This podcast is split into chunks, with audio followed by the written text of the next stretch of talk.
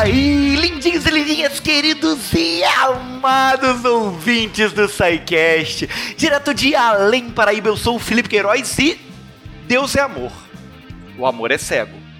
A Kátia é cega. Ó, oh, a Kátia é Deus. ah, muito bom. Muito bom. Oi, pessoal, aqui é a Bruna Dir do Rio. E quando falta um raciocínio lógico, as conclusões podem ser grotescas. Olha aí, oh. rapaz. Ó. Oh. Tipo essa que a gente acabou de ver, certo? É, exatamente. É porque eu conhecia só com a versão do Steve Wonder, né? essa é a versão Essa, essa é a versão nacional. É isso aí. Fala galera, aqui é o Diogo Bob, diretamente de Cabo Frio. E se o Fencas fosse um bom host, eu estaria vendo o jogo do Botafogo. O Fencas não é um bom host, eu também não estou vendo o jogo do Botafogo. E aí?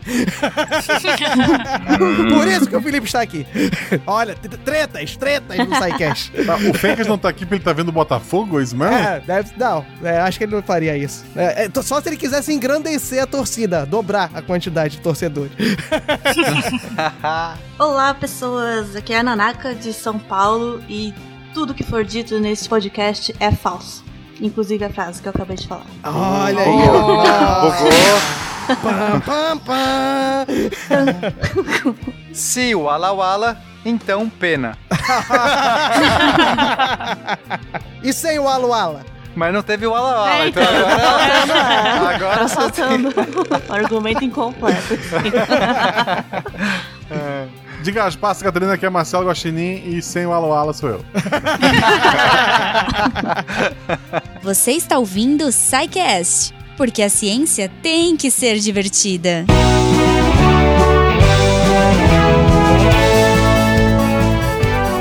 Bem-vindos a mais uma sessão de recadinhos do Psycast. Eu sou a Jujuba e hoje eu estou aqui com o Bruno. Joe.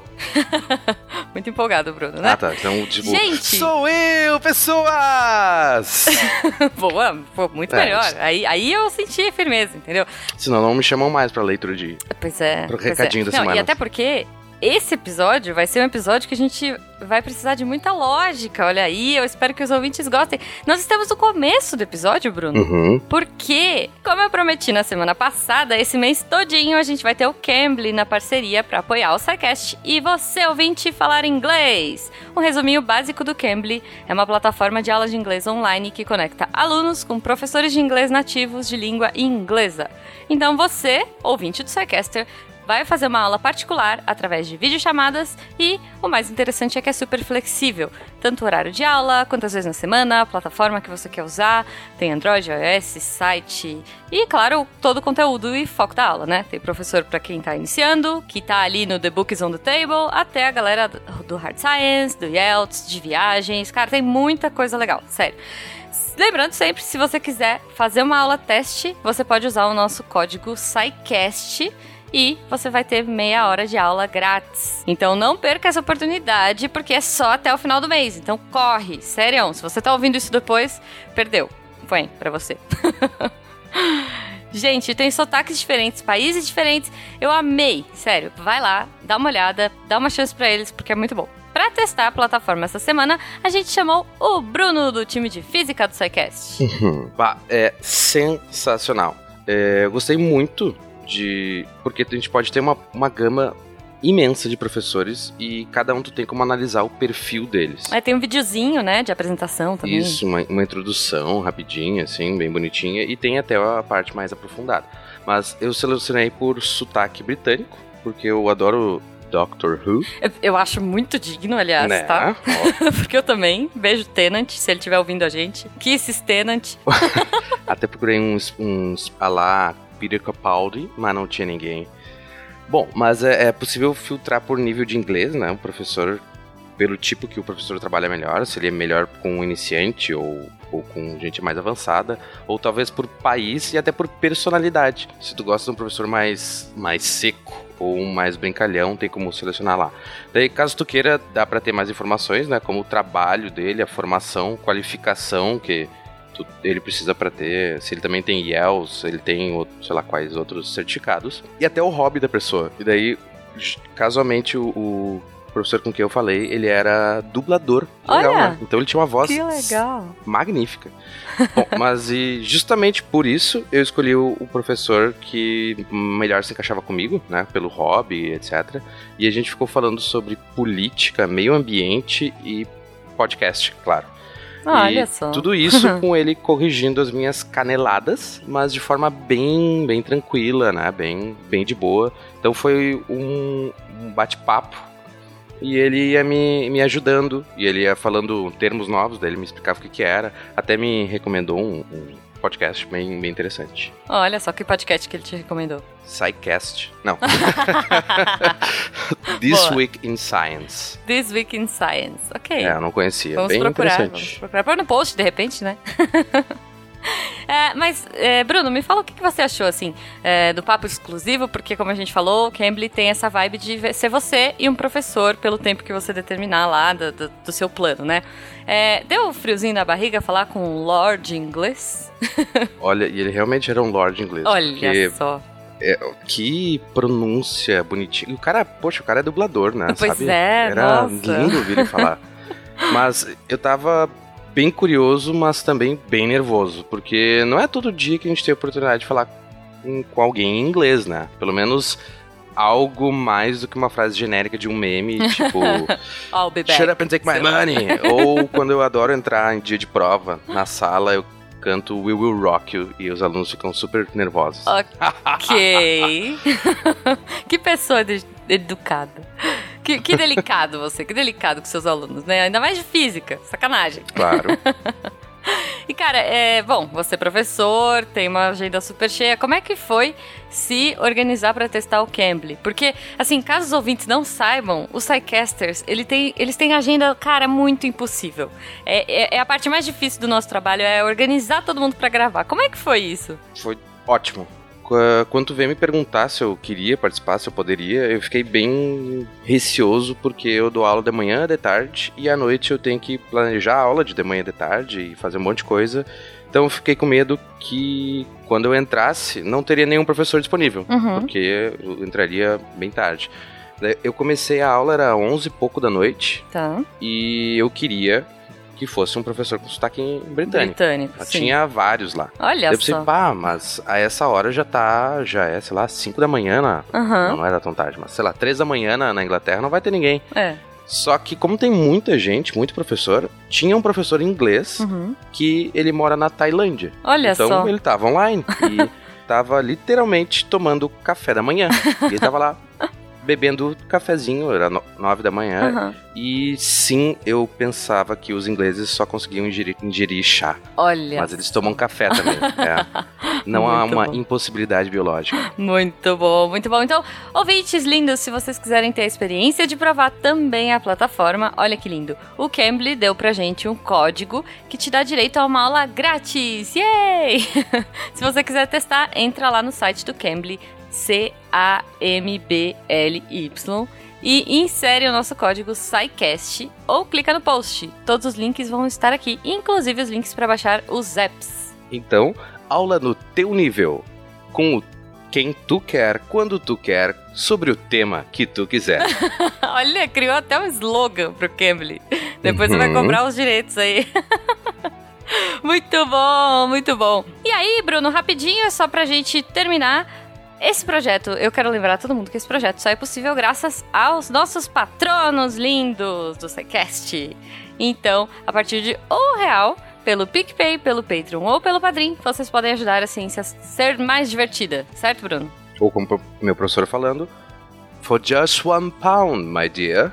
Genial. Pode ser, um- pode ser Libra também, a gente aceita, tá? Porque Libra É, vale claro. mais que, que ouro, né? Sei lá, ultimamente. e mais uma coisinha antes da gente ir, Bruno, uma coisa que a gente adora receber é recadinho, comentário, mensaginhas de todo mundo, certo? Lógico. Então, ouvintes lindos, se vocês quiserem entrar em contato com a gente, se for uma coisa mais fala que eu discuto, contato arroba secast.com.br e se for uma coisa que você quer discutir sobre esse episódio, se você não viu lógica nenhuma ou se você viu toda a lógica do mundo nesse programa, você pode entrar aqui no post, no Portal Deviante e colocar o seu comentário, o seu GIF. É, o GIF da Nazaré é o meu, por exemplo. Sou eu sempre ouvindo esses podcasts.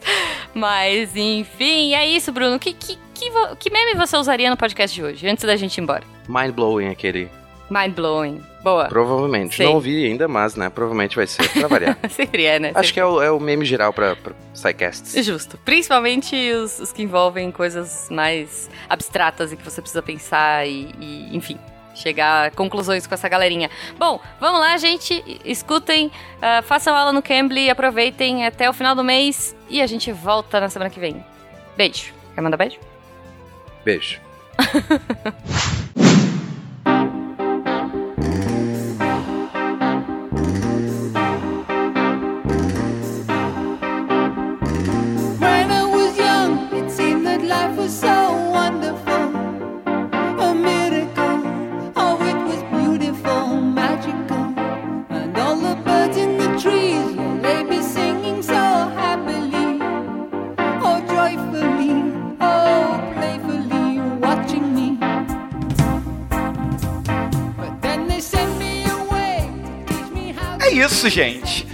Nós passamos por várias áreas da matemática, nós tivemos aqui nos nossos caches de exata é, a oportunidade de conhecer o mundo maravilhoso da matemática, né? Passamos pelas matrizes, passamos pela matemática discreta, passamos pelas probabilidades, passamos por teoria dos números, mas ainda falta trabalharmos aquela que é, é a base não só da matemática, mas talvez pretensão dizer é, da, da análise científica de uma maneira geral.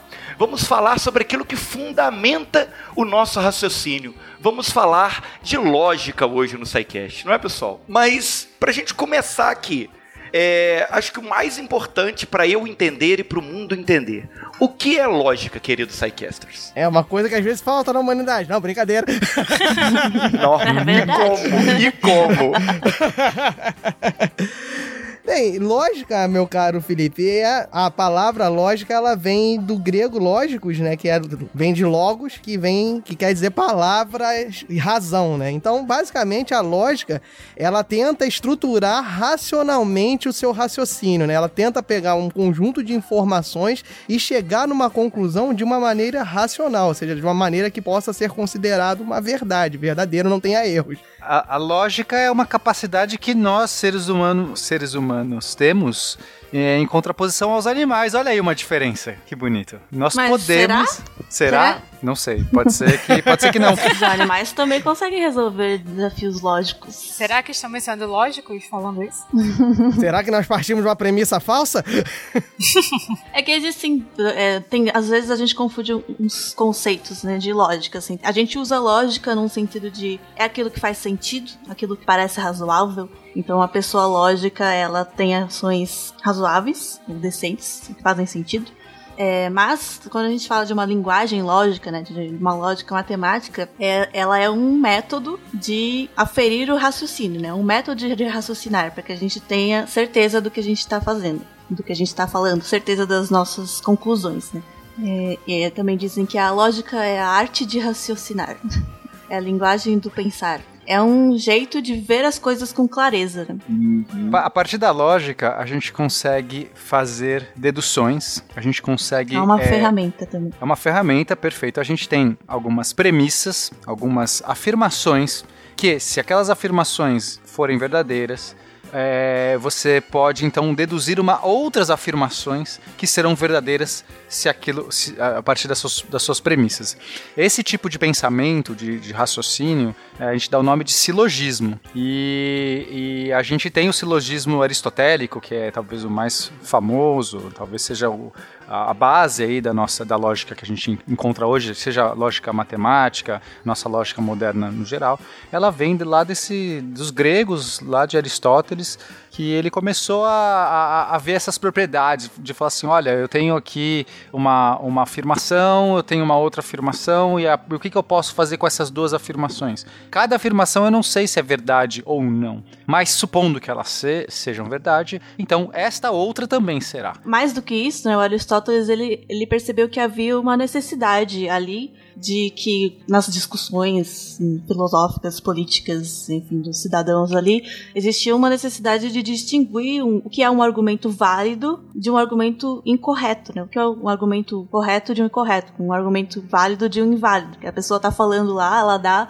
várias razões e chega numa conclusão e como você vai provar que, nossa, aí que ela tá falando é besteira. Eu sei que é besteira. Eu consigo entender que é besteira, mas por que é besteira? Então, é um jeito de listar essas coisas, num, fazer um método que você consiga com certeza dizer se aquele argumento é válido ou inválido. É, você, você comentando assim, é, parece que é uma coisa muito natural pra gente. Peraí, você. É, o que vocês estão dizendo é que é como se fosse um caminho que a gente utiliza para chegar numa conclusão. E parece que, que é uma coisa meio natural. Onde é que está a ciência por trás disso? O que, que, o que, que exatamente é, o diferencia a lógica do simples bom senso de você pegar uma observação e, e peraí, isso aqui não faz o menor sentido ou algo do tipo. Não- Bem, basicamente é a estruturação, entendeu? Porque você pensar intuitivamente, a matemática toda, não só a lógica, é você trabalha com a intuição, mas você tenta se desvincular um pouco da intuição, né? Porque, como a Nanaka falou, você estruturar argumento, você montar argumento e chegar numa conclusão é um pensamento intuitivo que você tenta fazer sempre.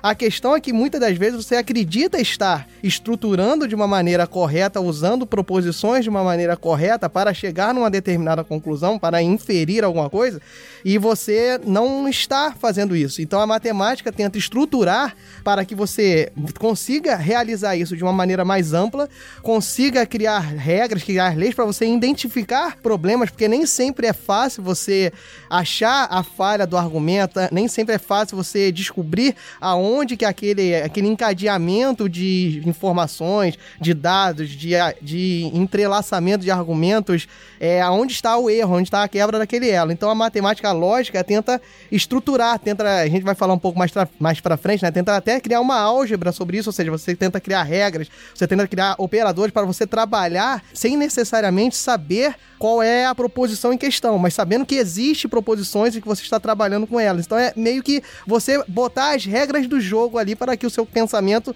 tenha, a maioria das vezes, uma forma certa de agir. E como o Pena falou, esse início de estruturação foi lá com Aristóteles mesmo, foi, foi com os silogismos. Ele até trabalha com. Ele trabalhou na, na obra dele, né? O Organo, Organon, Organon, né?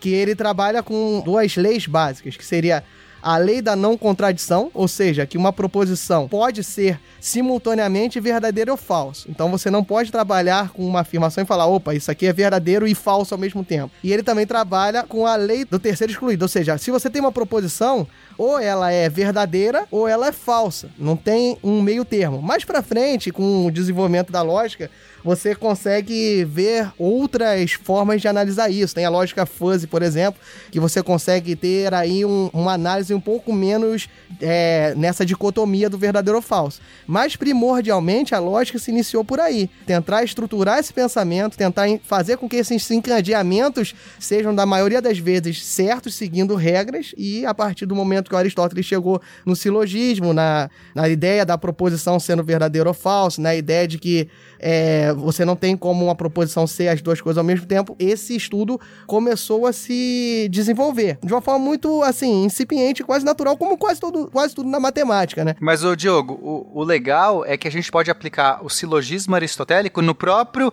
silogismo aristotélico. Ou seja, essas duas leis, elas podem ser falsas ou verdadeiras. Não, estou supondo. A lei diz. Uma, a lei da não contradição. É, uma proposição não pode ser verdadeira e falsa. Então, essa lei pode ser verdadeira ou falsa. Se ela for verdadeira e a segunda lei for verdadeira, então a lógica aristotélica é válida. Mas talvez elas não sejam. Isso quer dizer que talvez a lógica aristotélica não seja válida. Se a lógica aristotélica não for válida, talvez as proposições elas, elas possam ter estados ambíguos e ela, ela pode não ser simultaneamente verdadeira ou falsa, ou talvez ela seja os dois. É, na verdade, na verdade, eu acho que não. Ele não chega a ser um silogismo entre essas duas premissas, porque elas dizem coisas diferentes. Esse Inception aí de você aplicar a lógica na que é um lógica não complexo. fez muito sentido pra mim. Não, porque assim, ele vai, ele vai criar o sistema dele Aham. baseado nessas duas verdades, que ele vai chamar de lei. Por quê? Se em al- qualquer. Ele vai criar um sistema para que você possa, a partir de premissas, concluir, chegar em conclusões, ok? Só que para que isso valha, para que isso esse sistema seja realmente coerente e autocontido, não pode existir premissas que sejam ambíguas, que sejam verdadeiras e falsas simultaneamente, ou que não sejam nenhuma das duas coisas. Ah, sim. Então, nesse sentido que se, se- se falhou uma dessas coisas, ah, o sistema dele é falho. O sistema dele é falho, todo o resto que você faz com o sistema dele pode ser falho. Assim, é o que o Pena tá falando que se você encontrar, se você, isso aqui são leis, ou seja, ele partiu desse pressuposto, né? E se você encontrasse uma proposição que ela fosse verdadeira e falsa ao mesmo tempo, você quebraria todo o sistema, né? É, por exemplo, um qubit poderia estar É, num estado de sobreposição de verdadeiro e falso. Então, eles, a- o silogismo de Aristóteles tem que ser atualizado para funcionar nesse caso, porque senão, você só aplicar ele puramente, você pode chegar em conclusões que não são coerentes, né? Que, que não, não, não, não fazem sentido lógico. Aí temos um novo campo de estudos aí para poder ganhar dinheiro, que é o silogismo quântico. Que tal? Pronto. Essa lógica aristotélica, né, ela foi a base fundamental do que foi criado depois. Mas como a gente, como até o Felipe comentou, ela é bem simples, né? Em, o centro dela é bem simples, é bem, bem como a Bem gente pode dizer, óbvio. né? Eu falar, ó, lógico. É bem óbvio, assim, são coisas simples. ah, Se eu tenho isso, então eu tenho aquilo. Eu tenho isso, então eu tenho aquilo. A gente vai ver melhor ainda os tipos de silogismo. É, tem até o exemplo, né, Nanaka, que é, é o exemplo clássico que, que era um- a ideia dele que é todo homem é mortal. Sócrates é homem. Logo, Sócrates é mortal. Tu vê que é um, é um raciocínio estruturado bem simples de você trabalhar. A gente pode trabalhar aqui também, né? Todo Fencas é host. Hum, hum, e aí? Aí a gente travou. Continua, vamos lá? Continua. Todo host é bonitão, logo o Felipe também é host, é isso? Não, não. Aí, Não, você- não, não, aí a gente poderia falar que o Fencas é bonitão, mas eu prefiro evitar isso nesse cast. Era sobre lógica, gente. Vamos se manter o tema. Então, mas esse que o Diogo fez, falou só, todo Fencas é host. É apenas uma afirmação, é uma sentença. Não, não é um argumento, não é nada, lógico. E, é uma sentença pode ser verdadeira ou falsa. Mas enfim, seguindo. É, como a gente pode ver, essa lógica de Aristóteles, ela é bem simples. E ela começava a não conseguir é, resolver coisas mais complexas, né? Argumentos mais complexos, elaborados, que dependiam de outras informações e tal. E aí, né, ele não foi o único que estava tentando resolver isso, né? De tentar classificar argumentos, discussões para descobrir quem tá certo e quem tá errado. Afinal, isso é uma coisa que a gente discute até hoje, né? A gente não consegue decidir quem tá certo e quem tá errado. Tá aí a internet que não nos deixa mentir. E aí, na mesma época dele, existiam escolas de filosofia na China, na Índia e né, no Islã também, que eles desenvolveram também nesse sentido de como raciocinar, método, arte de raciocinar. Mas nenhum deles criou uma, pelo menos não que a gente tenha conhecimento, né? Tenha registro, nenhum deles criou uma, uma formalização estruturada como o Aristóteles. É, depois, alguns filósofos medievais também se debruçaram sobre isso, fizeram algumas contribuições na lógica aristotélica. E, finalmente, o filósofo inglês Francis Bacon, que ele, ele já foi citado em outros sidecasts, eu acho, de matemática. É, ele formulou um sistema que ele desafiou o trabalho do Aristóteles. Né? Primeiro, ele disse que estava atualizando aquele organon, que são as, as obras do Aristóteles. Porque, como a gente falou, a, a lógica do Aristóteles era muito boa pra argumentar coisas que você já sabe. Tipo, eu sei que, enfim, eu sei que todo homem é mortal, eu sei que Sócrates é um homem, então é óbvio que o Sócrates é mortal. Mas, mas o legal né, que tem, mesmo sendo extremamente simples e, e meio que óbvio, né? Tem gente que cai nos truques aí da lógica de Aristóteles. É, é né? só você colocar não, coloca não na frente das coisas que já não consegue fazer mais nada. É, o não já, já, já buga. Não, mas coisa assim, por exemplo, vamos pegar o exemplo do Fencas host lá. Então todo Fencas é host. Todo Fencas é bonito. Logo, todo host é bonito. Aí, verdade. Não, não é. Não é, não é. Ah, tem ah, o Felipe aí, ó. Ó o Felipe aí. Aí, ó, só estou corroborando a afirmação. Porque tem hosts que não são fencas. Não é porque todo fencas é host que todo host é fencas. Então tem hosts que não são fencas e se não é fencas, talvez não seja bonito, porque não sei nada sobre essa. é, ele não me diz nada sobre os outros hosts que não fencas, se são bonitos ou não. Mas é impressionante como você vê isso, gente usando esse tipo de lógica e tranquilo, assim, no dia a dia, deduz essas coisas, você fala, não, não é assim. É, é- é impressionante. Exato. É, ela é bastante útil. É, então, o Bacon, ele, ele queria criar um método que fosse útil para você deduzir coisas novas a partir de premissas. Então, ele queria ir coletar dados, organizar esses dados em tabelas e aí conseguir ter conclusões teóricas sobre aquilo. O que o Bacon traz é o experimentalismo aí, né? Que é talvez diferente Porque o pensamento aristotélico e dos gregos em geral era que nós não podemos usar os sentidos apenas a razão, né? Esse pensamento da, do logos, de que apenas a razão pode levar à verdade, os sentidos nos, é, podem nos enganar e tudo mais. O que o Francis Bacon fez, é, ele falou, mas nós precisamos, o contato com a natureza e esse experimentalismo, é importante para que a gente possa, possa inferir mais coisas sobre a natureza, porque senão fica, fica numa lógica meio, meio autocontida, e a gente fica extremamente limitado do que a gente pode fazer com a lógica aristotélica. Então é nesse sentido que ele fala, não, a gente não, a gente pode expandir isso, mas é, não, não traz nada essencialmente novo, a, a não ser que ele quebra com esse paradigma aristotélico. E aí, como tu tá falando da parte de todo, todos os Brubbles é Shrubbles e nenhum Shrubbles é Scrabbles, sei lá. Isso é parte também de teoria dos conjuntos, né? Que foi uma parte que ajudou muito a formalizar mais a lógica. E esses, esse modo de representar os conjuntos são chamados diagramas de Eu- Euler. Euler, se fala? Olha, É. Olha. O matemático Leonard Euler, né, no século XVIII, ele usou esses diagramas para explicar o significado desses tipos de enunciados. São enunciados categóricos, né? Todo Fencas é um host. Estou categorizando o Fencas. E diz a história é que ele explicou isso usando esses diagramas em cartas para uma princesa alemã, que ele falava sobre física e filosofia e escreveu 234 cartas. É que o Euler era tutor dessa princesa, né? Então ele ia. É que naquela, naquela época tinha muito essa ideia do tutor, né? Os nobres eles tinham seus tutores, seus professores. O ensino deles era nos palácios, não tinha uma escola para príncipes, príncipes e princesas da Áustria. Mas ele era tutor por correspondência, então. Isso, ele Foi o primeiro Instituto Universal Brasileiro da. EAD. é o EAD. primeiro EAD. EAD da história. Não, e esse diagrama de Euler que a, de Euler que a Nanaka tá falando, todo mundo conhece aí, a gente estuda desde novo, que é aquela brincadeira de resolução dos conjuntos. Ah, você tem um conjunto A, aí você faz aquela bolinha, o conjunto A. O conjunto B, você faz a bolinha que ela corta a bolinha do conjunto A. Você cria uma interseção, aí você faz o terceiro, aí tem uma interseção entre os três conjuntos. Então, a representação do diagrama de Euler, ela realmente ajuda muito para a lógica aristotélica, né? Porque nessa ideia de você do estar contido, você consegue visualizar justamente esse problema que o Pena falou, do todo host, todo todo Fencas é bonito, todo host, né? como é que eu não lembro? Ó, vamos, usar, vamos usar esse exemplo, inclusive. Né, Vamos lá, se então. todo host, se todo, se todo Fencas é host, a gente tem um conjunto, uma bolinha de que é o conjunto chama- do host, né? de host, né, que engloba todos os hosts e todos os fencas, ou seja, um outro conjunto, uma outra bolinha de fencas está contida, completamente contida dentro desse host. É uma bolinha dentro da outra. É uma bolinha Exatamente. menor, né? Possivelmente menor. Em princípio, a gente não sabe se, se o contrário é verdadeiro, mas vamos assumir que não. Então, a gente tem uma bola grande de hosts e uma bola menor de fencas, e toda essa bola menor está dentro da maior. E assim fica claro que, se eu falo que todo fencas é bonito, agora eu vou ter o quê? Uma bolinha é, de bonitos, certo?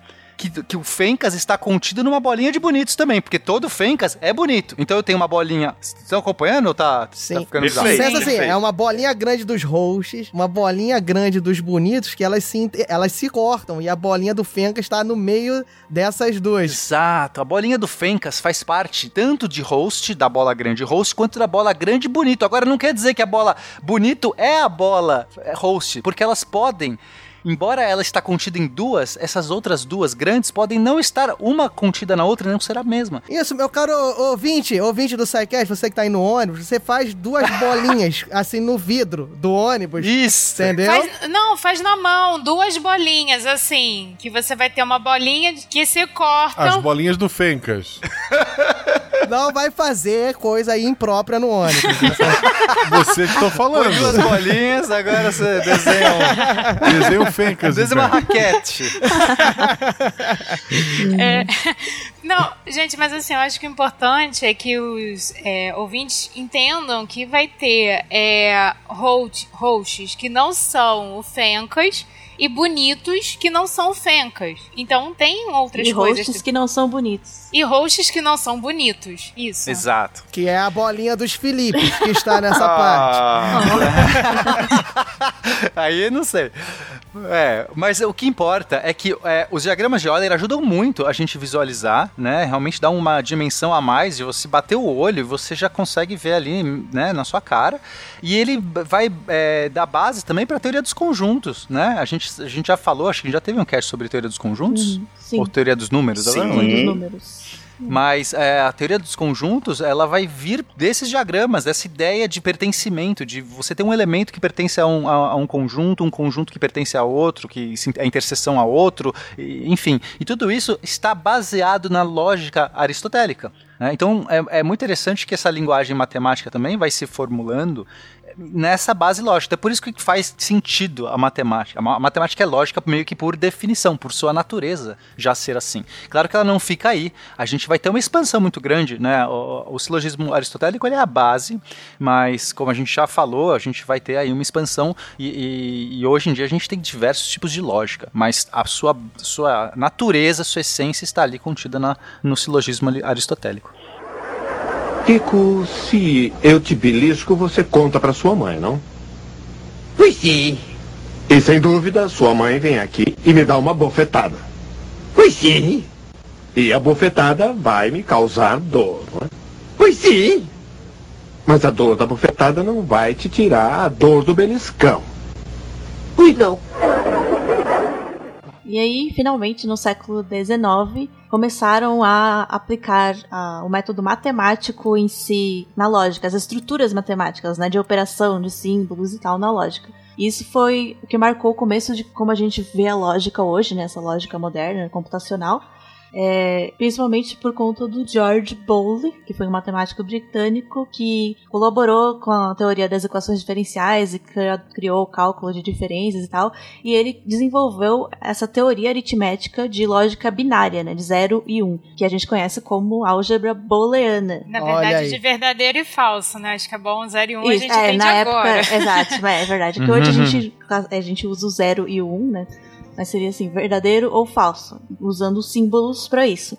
E aí permitindo fazer operações matemáticas com isso. Isso, o grande avanço foi o que a gente começou a conversar lá no início, entendeu, Felipe? Que a gente disse, ah, a gente tem, tem um pensamento quase lógico de forma intuitiva, mas às vezes nos é, acabamos errando, como o, como o Pena deu aí o exemplo do Fencas e esse, o Roches aí, bonitos e você, entendeu? mas a, a ideia, justamente, o grande avanço que veio com a álgebra booleana, com o Boole, foi essa estruturação. Você pensa, tenta pensar na mesma, né, em álgebra, né? Álgebra é um estudo da matemática que você mexe com estrutura, você tenta estruturar e criar operações dentro de um conjunto de elementos. Então, esse conjunto de elementos, as pessoas são muito acostumadas a imaginar conjuntos numéricos, conjuntos de números.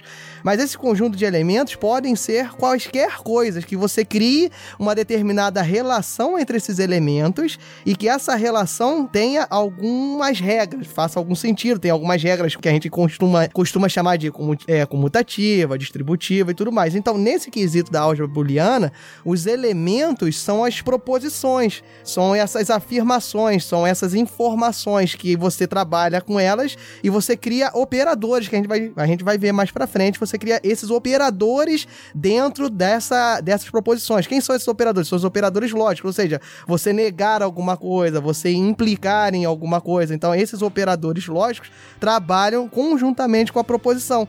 E tal qual o número, quando você cria uma álgebra, né? Quando você cria álgebra numérica, as pessoas às vezes não gostam, mas você começa a trabalhar com números desconhecidos. Você consegue é, trabalhar a regra que você criou sem necessariamente conhecer quem são os elementos. Você faz o famoso A mais B é igual a C. E aí você, ah, e C você multiplica com D. Então eu posso fazer a distributiva no A mais B. Então, tá vendo? Eu tô fazendo operações com números que eu não conheço. E eu sei que vale para todos eles. A álgebra booleana você vai conseguir a mesma coisa. Você vai conseguir fazer relações lógicas com proposições que você talvez não conheça, mas você sabe que vai dar certo. E assim fica mais fácil de você perceber, né? Talvez não pro leigo, mas para a pessoa que vai verificar se aquelas afirmações lógicas são verdadeiras, fica mais fácil dela destrinchar, dela não errar e dela identificar erros lógicos, entendeu? Ou até simplificar também, porque igual quando na matemática a gente pode cortar as coisas, né, de um lado ou de outro. Ah, isso aqui quer dizer a mesma coisa que isso, então eu posso cortar fazer uma simplificação. É, se você pensar em números na mesma coisa, né? A mais B é igual a A mais C. Aí você, ah, eu consigo logo então entender que B é igual a C, porque eu consigo cancelar, pela Hum. lei do cancelamento, essa- esse, esse termo A. E isso vale para qualquer número. Aí é a mesma ideia com a proposição. Você consegue simplificar algumas proposições que estão redundantes, né? Achei curioso, mas eh, me dá um exemplo disso aí. Como, como é que eu simplificaria uma proposição para ela ficar mais simples? Por exemplo, o Felipe é feio. É uma proposição simples. Poxa, gente, peraí. O nome da parada é álgebra booleana porque eu vou sofrer bullying a- o, o negócio inteiro, é isso mesmo.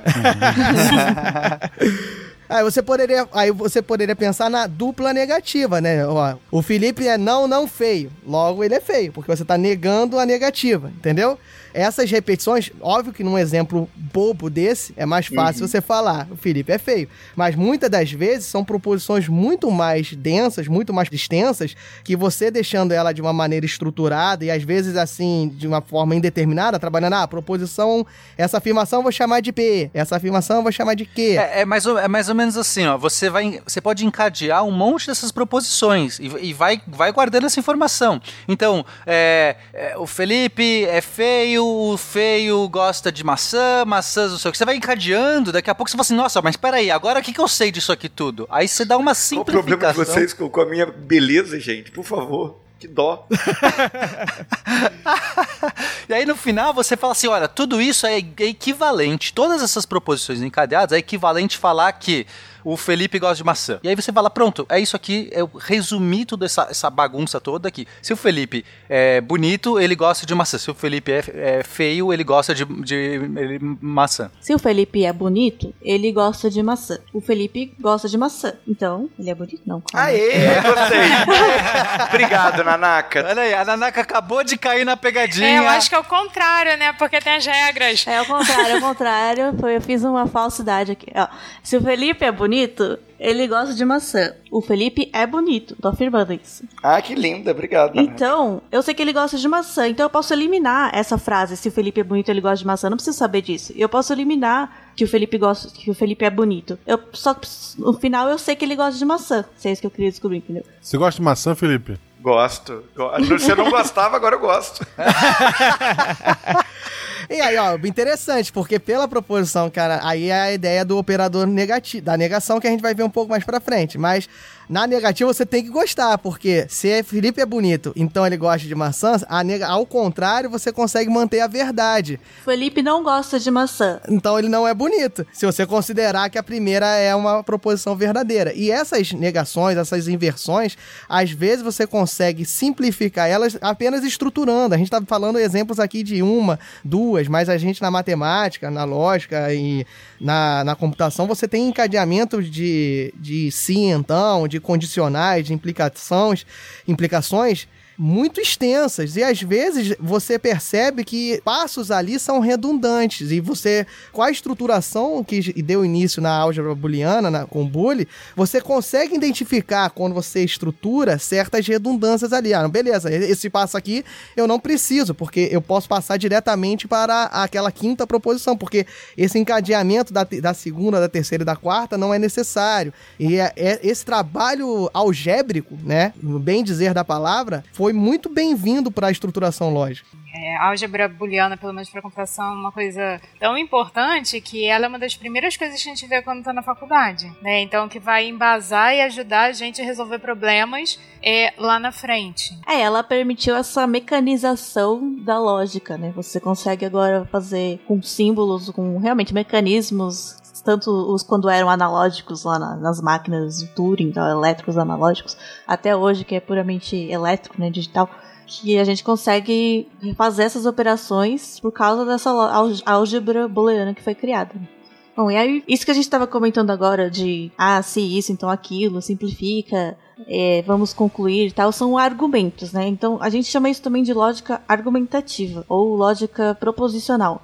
Porque o que é um argumento, né? Ele tem que ter duas premissas, uma ou mais premissas, na verdade. O clássico é ter duas premissas, mas enfim. Ele tem que ter premissas e você assume que as premissas são verdadeiras e ele tem uma conclusão. E essa conclusão tem que fazer sentido dado as premissas. Ou seja, é, se você tem aquelas premissas verdadeiras, a conclusão só pode ser verdadeira. É, vamos dar alguns exemplos aqui. Isso, na verdade, o que eu falei é um, é um argumento dedutivo, né? Eu posso falar assim: todo mamífero tem coração. E todo cavalo é um mamífero. Então, todo cavalo tem um coração. Ok? Ok. Agora, se existe uma forma de, se essas duas premissas fossem verdadeiras, eu, é verdade, eu assumo que é verdade que o mamífero tem coração, todos os mamíferos têm coração, e eu assumo que é verdade que todos os cavalos são mamíferos. Existe alguma forma de ser falso que todo cavalo tem um coração? Não. Não, Não aí. tem. É, é impossível. É, parece óbvio, mas é que quando a gente complex- complexifica um pouco as premissas, você pode eu cair naquelas pegadinhas, mas assim, é uma coisa óbvia. Dada essas premissas, essa conclusão não tem como ser falsa. Isso é um argumento dedutivo válido. Perfeito. Porque se eu, se eu concluísse uma coisa que eu não posso ter certeza a partir das premissas, continuaria sendo um argumento dedutivo, mesmo que as premissas fossem ambas verdadeiras. Aquela conclusão não sendo possível de eu ter a partir das premissas, ele seria um argumento inválido. É, é legal, é importante a gente pontuar aqui, né, Nanaka, que a parte do argumento é, é uma estruturação lógica, né? Então, num primeiro momento, você não está preocupado em saber se as proposições que você colocou ali são verdadeiras ou falsas. Depois você vai Exato. verificar. Mas a, a estruturação do argumento é você fazer uma construção lógica para acontecer aquilo que a Nanaka disse no início, que é se depois você chega lá e verifica, ah, Todo mamífero tem um coração. Aí você vai lá com a galera de biologia, pergunta: aí, Werther, é verdade que todo mamífero tem um coração? Aí o Werther chega lá e fala: é verdade. aí chega lá, ô Werther, é verdade que todo cavalo é mamífero? Aí ele fala: é verdade. Então, beleza. De- Depois que você concluiu isso, aí você fala: beleza, então. As minhas premissas são verdadeiras. Eu não preciso mais é, verificar com relação aos cavalos, entendeu? Você provou as, as verdades das premissas, você já conclui sem nenhum tipo de análise empírica, nem experimental, que a sua conclusão é verdadeira. Então, a estruturação do argumento é essa: é você formar uma estrutura lógica para quando você verificar a verdade de uma parte, que são as premissas, você não precisa verificar a verdade da parte seguinte. Você sabe que aquela parte vai ser verdadeira. É que eu não lembro a frase do Felipe no início, mas eu acho que é, partes desse, dessas premissas, desses argumentos, elas não podiam ser verificadas pra chegar na conclusão que ele chegou. É, por exemplo, Deus é amor, é isso? E É, Deus é amor, Deus é amor. Deus é amor, ok. Se Deus é amor, mas se Deus é amor, como é quem sabe que Deus é amor? Quem disse? Ah, o argumento dele é- era, era válido, mas a gente não consegue verificar as premissas. Isso. Deus é amor, o amor é cego, beleza? Ah, não, nesse caso tem uma pegadinha, isso tudo bem. Mas que a Kátia é cega, eu sei, gente. Eu passei a minha infância inteira vendo ela na televisão.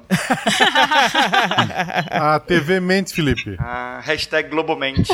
Vocês conseguem encontrar o- a, a irregularidade, sei lá, a pegadinha nessa, nesse argumento? É que Deus é amor.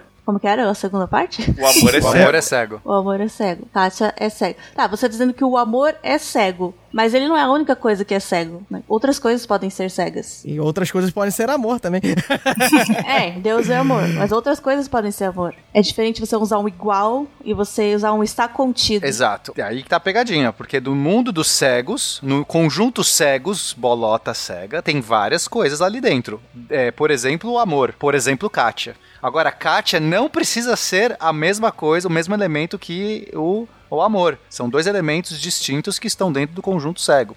E aí, como é que era? Deus também é amor. E aí, o conjunto amor, talvez, não seja. é, é, talvez também não, não, não tenha essa validade de é, apenas uma coisa seja amor. Pode ser que você tenha vários tipos de amor. Isso é mais uma pegadinha da nossa linguagem, né? Porque a nossa Perfeito, linguagem da nossa linguagem. portuguesa, a nossa linguagem falada, ela não é lógica. Existem muitas ambiguidades, né? muitas palavras que são ambíguas, muitos jeitos de falar. Exato. Na- numa representação matemática, isso cairia, né? Porque aí a gente teria é, uma definição clara do que são esses elementos, se é conjunto, se é uma igualdade. É, quando você fala, por exemplo, Deus é amor, você pode estar querendo dizer que o amor tá dentro de Deus, né? Amor faz parte de Deus, ou ao contrário, você pode querer dizer que Deus faz parte do amor. Tem outras coisas que são amor, entendeu? É, A gente não tem como saber sem usar exatamente a linguagem matemática, com símbolos e. Não, e tem outra, já que fere a, a lei, a lei aristotélica de que essa premissa ela, ela tem que ter uma validade, ela tem que ser falsa ou verdadeira. E não é, e esse caso é o tipo de coisa que você fala, cara, pra alguém é verdade, pra alguma interpretação, Deus é amor, pra outro fala assim, não, o que eu entendo de amor não é. E aí já fere, já acaba, o sistema se cracheou aí. Você não precisa nem da próxima, porque essa premi essa afirmação, ela não tem uma valida, uma- um, um conceito de verdadeiro e falso inequívoco. Ele já depende de um observador, de uma circunstância, de um conceito, de uma interpretação. Então não existe amor na matemática, é isso? É, o, só, o- a única coisa que estamos vendo aí é o Pena botando as suas garrinhas de fora, porque tá, vocês já viram nos casts anteriores que ele não gosta de matemática nem de matemáticos. Né? É, isso é verdade, ele não gosta de mim. Não, mas, Pena ó, não ó- gosta de mim. Logo. mas, mas a ideia, a ideia principal de- dessa interdição é o seguinte, porque é o que o Pena tava falando é absolutamente verdade, né? Que a- o Deus é amor é uma, é, uma, é uma proposição que você não tem como verificar se ela é verdadeira ou falsa dentro da lógica que a gente está trabalhando. Mas o interessante é o que a gente está discutindo aqui é que é, é a estruturação do argumento, entendeu? Você pode muitas antes de fazer essa avaliação que o Pena fez, você pode ver se a estruturação da sua, do seu argumento ela está seguindo as regras da lógica, para depois você verificar se aquelas premissas são verdadeiras. E o que a Nanak explicou muito bem, a língua portuguesa, se você trabalhar com a língua portuguesa, você trabalha com certas ambiguidades. Então a gente tem que fazer para você aliar a linguística com a matemática, você tem que trabalhar com certos entendimentos, com certas considerações. Que no caso aqui seria essa. A gente vai falar, beleza, o é aqui vai ser o quê? O é, o é é igual? O é é estar contido? Qual é a interpretação do é? Por isso que na matemática, quando você vai trabalhar com a lógica, você não usa é. Entendeu? Então, a, a ideia é você adequar a linguística aos, aos, aos critérios, aos pilares da lógica matemática. Então, que, qual é o pilar da lógica matemática? Você não pode ter coisas ambíguas, tem que ter tudo muito bem definido. Então, você trabalha com existe, você trabalha com não, você trabalha com estar contido, que são termos da nossa linguística, da, da língua portuguesa, que não gera ambiguidade. E assim tem em todas as outras, em todos os outros idiomas, idiomas mais fáceis, idiomas mais difíceis, mas tem essa estruturação de quem são esses instrumentos lógicos que você vai poder usar para ter um raciocínio lógico, matemático correto, entendeu? E aí você entra naquela ideia que a gente estava comentando dos operadores lógicos, da álgebra booleana. Você vai determinar qual palavra vai identificar determinado operador lógico. Ah, você quer falar que uma coisa é exatamente igual a outra, você- vai, se for em proposições, você vai trabalhar com equivalência. Você quer falar que um conjunto está dentro do outro, você vai, na língua portuguesa você vai trabalhar com estar contido. E assim você vai evoluindo. E essas pegadinhas, a maioria delas trabalha com essa ambiguidade. Kiko, se eu te belisco, você conta pra sua mãe, não? Pois sim. E sem dúvida, sua mãe vem aqui e me dá uma bofetada. Pois sim. E a bofetada vai me causar dor, não é? Pois sim. Mas a dor da bofetada não vai te tirar a dor do beliscão. Pois não. Não, e teve um cara, teve um cara que ele, ele ajudou muito nessa questão, porque é, tirar essas ambiguidades da, da- do linguajar, que foi Gottlob Frege, que era um filósofo alemão, e ele resolveu dar um tapa nessa, nessa lógica. Até então, ele é um cara do século XIX, e, e aí ele falou, olha, ah, esses quantificadores aristotélicos, né, que, como é que a gente funcionava na lógica aristotélica, a gente tinha é, alguns quantificadores que era seria todo, todo mundo, né, todo, todo é, homem é mortal, ou existe um homem. Isso já causava uma confusão e um monte de ambiguidades ali. Então ele primeiro co- colocou outros usos, outras palavras possíveis para você quantificar, então ele usou cada, que já ajudava um bocado em várias situações. É, mais do que isso, ele definiu o que seria um axioma. Ele falou, ele, ele percebeu que existiam algumas verdades, algumas, algumas proposições que é, elas não poderiam ser verificadas na própria lógica que ela tá dentro da lógica que ela estruturava. É como se fossem os bloquinhos, os tijolos iniciais, sem o qual você não, não construiu nenhuma casa. Todos os blocos em cima você pode ir montando e eles vão se empilhando e você vai falar assim: olha, se esses blocos estão bem empilhados, o de cima está bem empilhado, mas o primeiro ali, o, o primeiro de todos, você não pode prová-los, porque senão a casa, a base da casa tem que estar em algum lugar que não é a própria casa, entendeu? Tem que estar no chão. Seria mais ou menos essa ideia. E isso é o axioma. Então, o axioma seria uma verdade que você assume, é, seria um- uma proposição que se assume como verdadeira sem precisar de prova. É, então, se a gente pegar como exemplo é, a geometria euclidiana, né, que seria a geometria que a gente aprende no colégio, o espaço, né, que é um espaço é, plano, trivial, é, a, a ideia é que a gente, a gente precisa de alguns é, axiomas para começar a, a, a fazer lógica dentro desse espaço. E a ideia é que esses axiomas sejam os mais básicos possíveis. É possível. Por, pra quê? Para que você fale, olha, se esses são os meus tijolos iniciais, eu não quero pôr um tijolo que eu acho que tá zoado aqui no meio. O tijolo inicial eu, tem que ser algo que eu falo, não é possível que isso não seja verdade. É, por exemplo, eu não sei, é, estou Não. perguntando. Um axioma seria eu dizer. É que eu não sei, pra mim isso é uma tautologia. Por exemplo, eu dizer se A é igual a B, então B é igual a A. É, sim, mas se você pode virar uma tautologia no momento que você assume que isso é um axioma. Porque se você não tem nada, é melhor que você defina isso. Você diz assim: se um elemento é igual ao outro, o outro é igual a um. Isso é um axioma. Que é bom você colocar isso como um tijolo básico, porque se você nem definiu isso, É lá uma no meio do regra da matemática, né? Que você vai é uma regra. usar. É uma regra. Então, por exemplo, um dos axiomas, o primeiro axioma da, da geometria euclidiana é coisas que são iguais a uma mesma coisa são iguais entre si. Tipo, A é igual, é igual a B, B é igual a C, C é igual a A. Tipo, é isso que ele está dizendo. Então ele começa depois. é, se iguais são adicionados a iguais, os resultados são iguais. Olha que coisa meio doida, né? E aí ele vai continuar. Se iguais são subtraídos de iguais, os resultados são iguais. É tudo muito óbvio, mas é bom que seja óbvio, porque é um axioma. Sem essas regras, tá? E aí, enfim, eu não vou ficar falando sobre isso, a gente pode fazer um cast até para falar sobre a geometria euclidiana depois. Mas a ideia aqui é que a gente, que esse cara percebeu, é que a gente tem que, é, que seria essa lógica axiomática, ela, ela precisa de alguns tijolos fundamentais para que ela seja autocontida.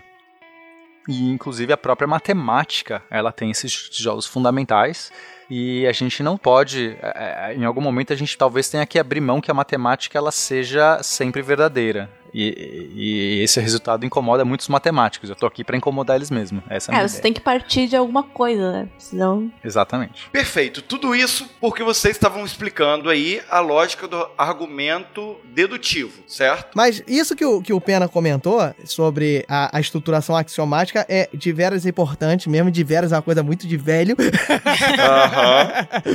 Mas ele funciona para toda a estruturação lógica. E foi o avanço do estudo da lógica, foi os avanços de, de Gödel, que a gente ainda não falou aqui.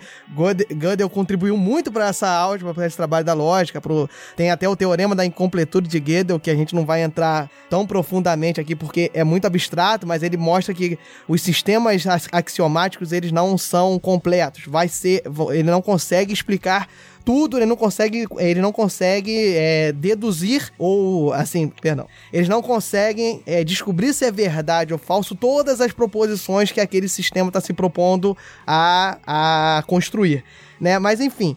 Esse pensamento dedutivo acarreta, vem de todo esse pensamento, e também tem, além do pensamento dedutivo, que é essa ideia do encadeamento de proposições para você chegar numa conclusão, que é o argumento em si, é, tem o pensamento indutivo. Que o indutivo é, é aquela coisa de indução mesmo. Você- tentar, por conta de coisas passadas, você concluir uma terceira coisa, né? É que assim, o, o indutivo, ele não te dá uma certeza, ele te dá uma probabilidade. Assim, Exato. o dedutivo, você tem certeza de que aquilo, se a premissa for verdade, a conclusão é verdade. Ele é válido ou inválido. O argumento indutivo, você acha que é provável que aquela conclusão seja verdade, dadas essas premissas. É, ele, ele é como se fosse um secundário. Ele, ele é, um, é um pensamento lógico, assim, que ele incompleto. Se pode ser pensa, pensado assim, que você vai construir um pensamento lógico, só que, vai fazer sentido, que vai estar dentro da estrutura lógica, só que ele vai depender de uma análise de, de, algum, de um, algum pedaço, para você ver se aquele pedaço ali é verdade. Vamos dar um exemplo. Eu encontrei aqui um Fencas. Oi, Fencas, tudo bem? Que você faz? Eu sou host. Ah, um Fencas é host. Aí outro dia eu conheci outro Fencas. Oi, Fencas 2, tudo bem? O que você faz? Eu sou host. Olha, um Fencas é host. Eu encontro 10 Fencas e todos são hosts. Aí eu posso inferir que todo Fencas é host. Pô, se, se todo Fencas que eu encontrei até hoje, todos são hosts, eu acho que então no universo todo, todos os Fencas são hosts. E isso é uma inferência, estou induzindo, é, é um pensamento de indução. Então, é, a minha regra que está valendo para um particular aqui, eu aplico para o genérico. Eu expando essa ideia para todos. Né? Mas um dia alguém pode encontrar um Fencas, e pode ser raríssimo, pode ter um Fencas no universo que vira e fala assim: eu não sou host. Ah, inclusive o Felipe me desbancou, eu não sou mais host, inclusive. e aí você fala, então aquela regra caiu. E se toda a sua, é, a sua inferência, que você, toda, né, tudo que você deduziu a partir desta, desta premissa, dessa inferência inicial, pode ser que ela caia. Porque você precisava, sei lá, lá no final das suas deduções todas, que, to, que essa, essa verdade fosse verificável, mas ela não era. Era só um chute. Era um bom chute, parecia um bom chute. Mas É, aí você pensa, né? Fazendo um exemplo, né? De bom chute. Você pensa, todas os guaxinins no mundo até hoje que eu vi tem pelos. Certo. Aí eu cheguei no SciCast, né? E vi que o daqui também tem pelos. Então, automaticamente, a gente conclui.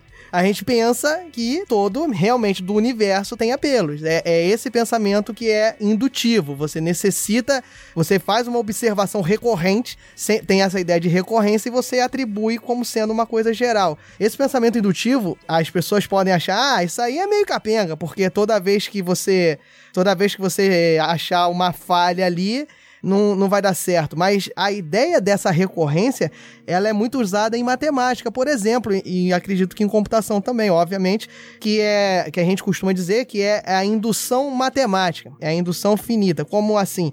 Que é, é um bom exemplo, é, você pensa numa, numa fileira de dominós, né? Vai, você bota um atrás do outro ali, vai. E a ideia da indução matemática, que seria bem conjuntamente com a- a- o princípio da indução lógica mesmo, é se você der um peteleco no primeiro dominó, se você botou todos enfileirados, bota aqueles videozinhos que os caras conseguem fazer um milhão de dominós cair bonitinho, que eu nunca sei quanto tempo eles levam pra fazer aquilo. Isso é muito terapêutico. Mas quando você dá aquele primeiro peteleco, um dominó vai derrubando o outro, né? Então é uma ideia de recorrência, ou seja, porque o primeiro dominó caiu, o segundo caiu, o terceiro caiu, o quarto caiu. Então é a ideia visual da indução matemática. Mas qual é o pensamento? O pensamento é você conseguir mostrar que dado, é, caso uma coisa aconteça para um determinado número, vou, vou trabalhar com números aqui na indução matemática, né? Se, se uma coisa acontece com frequência, você já desconfia que aquilo seja verdade. Aí qual é o próximo passo da indução, né? É você na, na indução matemática, é você conseguir construir que se aquilo é verdade para um número, para um determinado número, você consegue mostrar que aquilo é verdade para o seguinte, que é todo aquele pensamento inicial, né? Você trabalha com um argumento que você não sabe se a premissa é verdadeira, mas você constrói ele de uma maneira que mostre uma coisa válida. Ah, eu descobri que uma determinada propriedade, se ela vale para o número 3, então vai valer para o número 4. Então, e se vale para o número 4, então vale para o número 5. E se vale para o número 5, vale para o número 6. A única coisa que eu preciso. Isso é uma indução, ou seja, ó, se vale para o 3, vale para o 4, que vale para o 5, que vale para o 6. A única coisa que eu preciso saber a partir de então, se eu conseguir mostrar esse encadeamento de raciocínios lógicos, a única coisa que eu preciso saber é se é verdade pro 3, que é aquele peteleco do dominó, entendeu? Eu, se eu descobrir, se eu descobrir de uma outra maneira, se eu conseguir descobrir de uma outra maneira que aquilo é verdadeiro pro 3, e conseguir mostrar que sendo, sendo verdadeiro pro 3, vale pro 4, vale pro 5, vale pro 6, vale pro 7, você acabou de demonstrar que é verdadeiro pra todo mundo, entendeu? Isso não é meio o problema do Fermat que vocês tinham comentado? Sim, é. A gente, no, no- naquele cast do último Teorema de Fermat, tem exatamente esse caso. É, então, vamos lá, é um dos, dos episódios que eu mais gosto de toda a história do SciCast. Então, Se você não ouviu, corrija seu erro moral e vá ouvir, por favor. Tá muito legal e, e aí mostra claramente esse caso, né? Mas é, mas é importante salientar que essa indução que o Diogo tá falando, matemática, ela é diferente quando a gente vai falar da física. Porque você consegue aplicar essa indução e quando você tá numa teoria de conjuntos e ela é fechada e tudo mais, isso você consegue falar que isso tem completude nisso. Porque eu posso, então, né, essa indução eu posso levar para todos os números e mesmo que eu não conheça, mesmo que não seja numerável todos os números, é, sejam infinitos números, ainda assim ela pode ser, ela, ela é aplicável, eu consigo aplicar para todos por conta dessa indução. Isso não é verdade na física, por exemplo. Então você pega Newton lá, ele viu a maçã caindo, ele viu não só isso, né? Ele começou a olhar o mundo, o universo, ao seu redor e, e conseguiu falar, olha, o que faz a maçã cair aqui é a mesma força que está fazendo os planetas girarem ao, ao redor uns dos outros, até ao redor do Sol. E aí ele conseguiu generalizar isso. Então ele pegou vários exemplos de coisas que aconteciam na- na- no universo ali que estava vendo e conseguiu generalizar, ou seja, está inferindo uma, uma lei mais geral. É a mesma coisa. Ele falou assim: ó, então existe a gravidade, ela funciona assim. E aí agora ele vai olhar um monte de fenômenos. Ele começa a olhar mais e mais para testar. É o que a gente chama de falseabilidade. Eu tenho uma teoria, o que eu posso fazer é uma previsão. Olha, se a gravidade existe, se todas essas coisas estão acontecendo porque existe uma lei, uma gravidade que acontece, eu posso prever que outras coisas que eu ainda não olhei vão se comportar de tal jeito. Vamos olhar. E começa a olhar. E olha, e olha, e tudo, e tudo tá batendo, tudo tá batendo. E ele vai ficando cada vez mais confiante de que aquela é, lei que ele estabeleceu, aquele pensamento, aquela regra, é o mais é universal. Até o dia que alguém vai lá e vê um caso que não funciona. Então vai lá o Einstein e fala assim: olha, mas aqui na velocidade da luz, amigo, isso falha. As coisas não funcionam assim na velocidade da luz. Ah, a gravidade não era bem assim quando a gente está falando de massas enormes, a gente está falando de distorções de espaço-tempo, não era assim que funcionava. E aí quebra.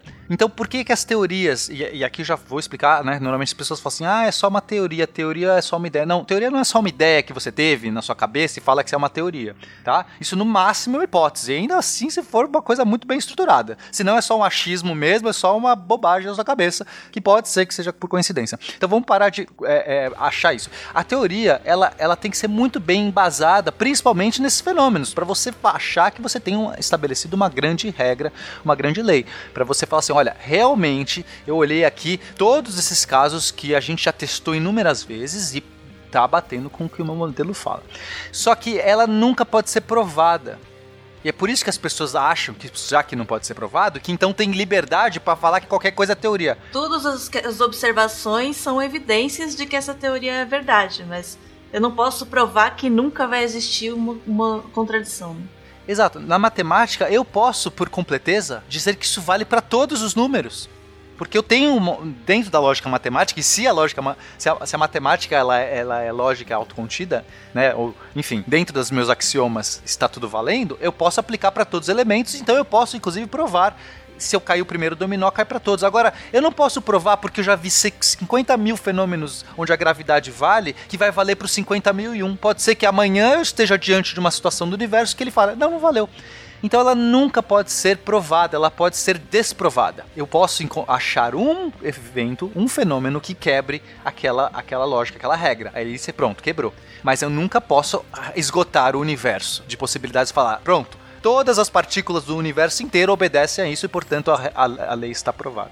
E esse detalhe ele é muito fortuito, quer dizer, ele é o que faz ser tão difícil as teorias perdurarem por muito tempo. Então, a própria relatividade, que a gente já está comemorando 100 anos, mais de 100 anos da relatividade geral, ela acabou de passar por um teste incrível do buraco negro, da foto do buraco negro. Por quê? Porque poderia ser que naquela condição de extrema gravidade, de extrema energia, de extremo colapso é, da- do espaço-tempo, que é a condição do buraco negro, tivesse ali uma falha, porque a, a regra que o Einstein teve, nunca ele nunca olhou um buraco negro antes. Ele deduziu tudo aquilo pelos, pelas coisas todas que ele observou. E poderia que ali, assim como a, a relatividade quebrou a teoria do, do Newton clássica, poderia ser que ali no buraco negro tivesse evidências que uma outra coisa acontecesse. Mas Einstein estava certo, aparentemente estava certo de novo. Então parabéns, porque a teoria dele foi mais uma vez, não vou falar comprovada porque isso é errado que as pessoas falam, ela teve mais uma Mais evidência evidências. da sua Uhum. validade. Esse é o termo certo. Eu sei que coloquialmente a gente fala comprovado, eu odeio mesmo usar de maneira coloquial, porque isso acaba é, no final as pessoas começam a, a- achar que ser. Enfim, por mil motivos que eu, que eu não vou me alongar aqui. Eu acho que o certo é a gente usar da maneira correta, que é mais uma evidência da validade da, da teoria da relatividade. Não, isso, isso é muito importante, Pena, e bato palmas para você. Olha só, tô batendo palmas para um físico. Caraca! Porque é, é importante diferenciar muito isso e as pessoas às vezes confundem.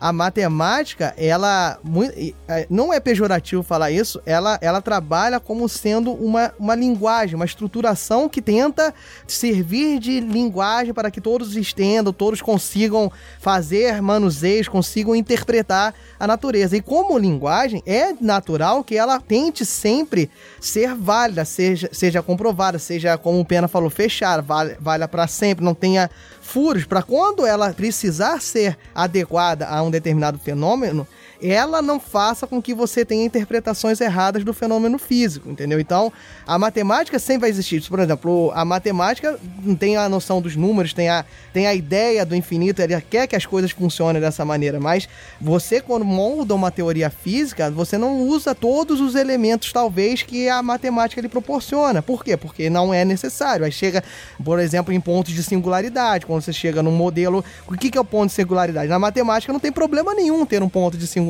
O ponto de singularidade está explicado, está deduzido, tá? Você sabe qual é o comportamento dentro de, um, de uma conta, dentro de, um, de uma formulação de alguma operação. Agora, na física, um ponto de singularidade seria um desconhecido, entendeu?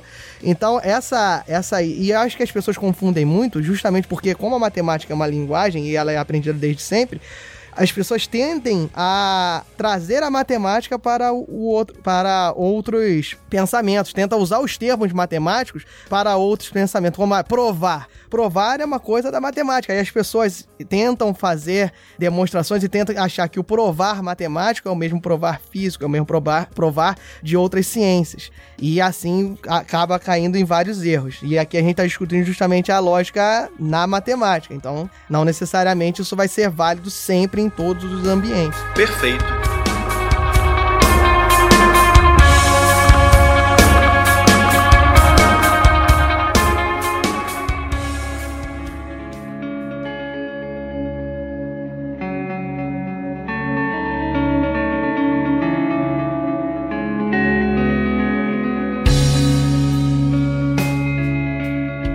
E então, peraí, vocês disseram que na indução você chega a uma, uma possibilidade grande de algo ser verdade, porque você analisou várias vezes aquele momento. Inclusive, vocês concluíram aí mostrando que esse conceito de indução lógico é diferente da indução matemática. A gente não pode, assim como quando a gente está falando de provar, assim como a gente está falando de vários termos aí matemáticos, em outras áreas a gente não pode usar com o mesmo significado, a indução matemática também não é utilizada com o mesmo significado do que a indução lógica. Tem um mesmo processo, tem um mesmo pensamento de como funciona, mas não são exatamente a mesma coisa. Exatamente. Perfeito. E a indução e a dedução são as classificações que a gente tem para os argumentos. Agora, como eu argumento? Quais são as formas que eu tenho de argumentar? Aí depende do debate que você está participando. No debate lógico, científico, a gente vai explicar aqui. A gente pode falar da, da- exatamente como você falou, né, das formas de um argumento dedutivo simples, né, básico. que São as estruturas clássicas de um argumento. Aquele bem aristotélico, né, como a gente falou antes. E aí tem aqueles nomes, já vem os nomes Os em nomes latim, mais né, divertidos e que os- tem. é, isso eu nunca esqueci. Eu aprendi na escola. É, o primeiro é o método da afirmação, ou em latim o modus ponens. Isso aí, que são os pôneis, entendeu? São os pôneis malditos. Pôneis Aí malditos. veio a musiquinha na cabeça, né? Significa que é uma maneira de afirmar. E é aquele argumento do silogismo, lógico, que a gente já falou, né? Quer dizer, se, se por exemplo, a regra do Felipe, se o Felipe é bonito, ele gosta de maçã. Isso é uma premissa. A outra premissa é o Felipe é bonito. Então eu posso concluir que o Felipe gosta de maçã. É isso. Eu disse que se, se P, a gente usa P e Q normalmente para como símbolo das premissas em lógica, né? Mas pode ser qualquer coisa. X, Y, A, B, banana, maçã. Enfim, eu- então o, o modus ponens é assim: a primeira premissa é se P, então Q. A segunda premissa é P. E a conclusão é Q. Porque eu sei que toda vez que eu tenho P, eu tenho Q. Agora tenta falar isso na língua do P. Já viu você? É, o, o modus ponens, né, malditos, é, é, é, uma, é uma relação de implicação, né? Que você, você estrutura de uma forma que se a primeira coisa é verdade, você sabe que a segunda será também. Sem necessariamente avaliar a questão da veracidade dessa segunda proposição. Com a parte do, do Felipe bonito, as pessoas às vezes confundem porque ser bonito é uma coisa muito. É arbitrário. É né? muito arbitrária, muito abstrata. Mas Não, é muito difícil mesmo, gente. É difícil ser bonito. até porque eu não acho, por exemplo. Eu vou combinar de te encontrar pra ir no shopping, sei lá. Aí eu posso falar assim: se estiver chovendo, eu te encontro no cinema. E aí está chovendo. Mas que- quem fala uma coisa dessa, Nanaka, Que pessoa, você fala isso? Se tiver chovendo, eu te encontro no cinema? Nun- Nunca. Por que não? Porque você não vai se encontrar na rua, você vai direto Não vai pro pra cinema, praia. É, o Pena, o Ah, Pena, o agora Pena não vai pra praia. O Pena não A sabe gente vai de qualquer jeito ao cinema. Eu pensei que assim, ah, se tiver chovendo. É, talvez não seja o melhor exemplo. Se tiver chovendo, eu vou contigo no cinema. Se der sol, eu vou com o Pedro pra praia. Se estiver chovendo, eu vou te encontrar direto no cinema. Aí eu olho pro céu, tá chovendo. Se Mas será que tá chovendo na minha casa? Aí, tá vendo? Quebra o argumento aristotélico. Não dá pra ser só verdade e falso. É, é verdade, é verdade. Você, esse argumento você tem que. e Isso entra naquilo, acho que do, do alemão lá, de que você tem que fazer um sistema fechado, né?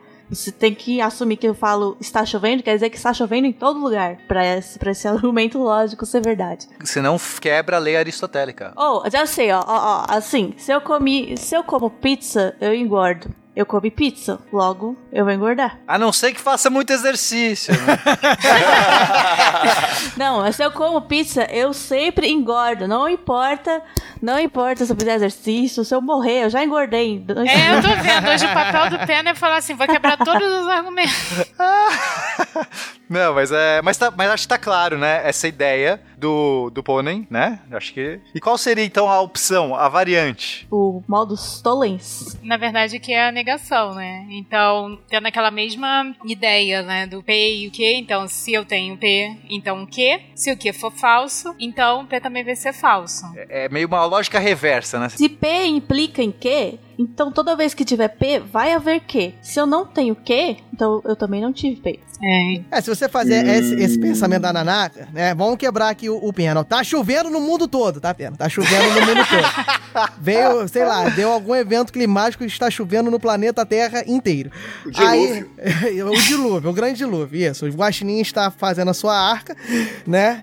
Então pensa o seguinte, aí pega aquele argumento. A, a Nanaka falou assim pra você, ó, Pena, se estiver chovendo, eu te encontro no cinema. Tipo, aí vocês se encontram no cinema.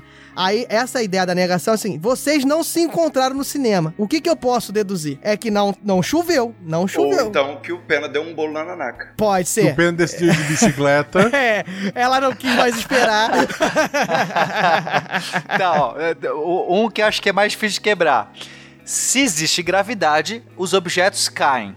Olha, os objetos não caíram. Logo, não existe gravidade. e se você tiver um buraco negro? Aí, ó, que te quebrei também. Aí, pronto, toma aí essa. É, tá bom, Draga. Mas acho que ficou claro, porque você você prova meio pela reverso a ideia, né? O outro era direto. Isso implica naquilo, deu isso, então aquilo. Esse é, esse é o reverso. Se isso implica naquilo, não deu aquilo, então não é isso. É, não pode ter dado a primeira coisa, porque senão, pela sua implicação, você cairia numa que a gente. que é até um, um instrumento lógico, né? Você cairia numa contradição, que a gente vai falar ainda, né? Se você tiver no bura- buraco negro, gente, cair é o menor dos seus problemas. Ou não, o pessoal diz que no buraco negro é que tudo se resolve. Toda, todos, todos os mistérios do mundo você tá lá dentro. O problema é que não tem ninguém lá dentro. Não, mas entra lá dentro. É mais difícil entrar, né? Você tem que passar o horizonte de eventos, vai espaguetificar tudo. É, se espaguetifica também engorda, assim como comendo pizza, tá? Vamos tentar emplacar esse termo aí. Pizza, sei lá, pizza. Pizzifica. Né? Pizzifica. em vez de espatifica. Não, perfeito, gente. Vocês explicaram como é, organizar o meu argumento, como articular um argumento. Agora, como que eu faço para conferir se esse argumento é verdadeiro ou não? Na verdade, a pergunta é se ele é válido. E são coisas Exato. diferentes. E isso é muito legal que as pessoas confundem. Hum. Você, por exemplo, Felipe, já está querendo saber se o argumento é verdadeiro ou não. O argumento pode ser válido. Um argumento é uma regra que eu tô criando. E assim, gente, é, é muito legal. é, eu, eu, eu, eu- estimulo as pessoas a aprenderem, ou sei lá, aprender parece meio que tô muito metido aqui, mas que se, que se preocupem em argumentar e argumentar bem.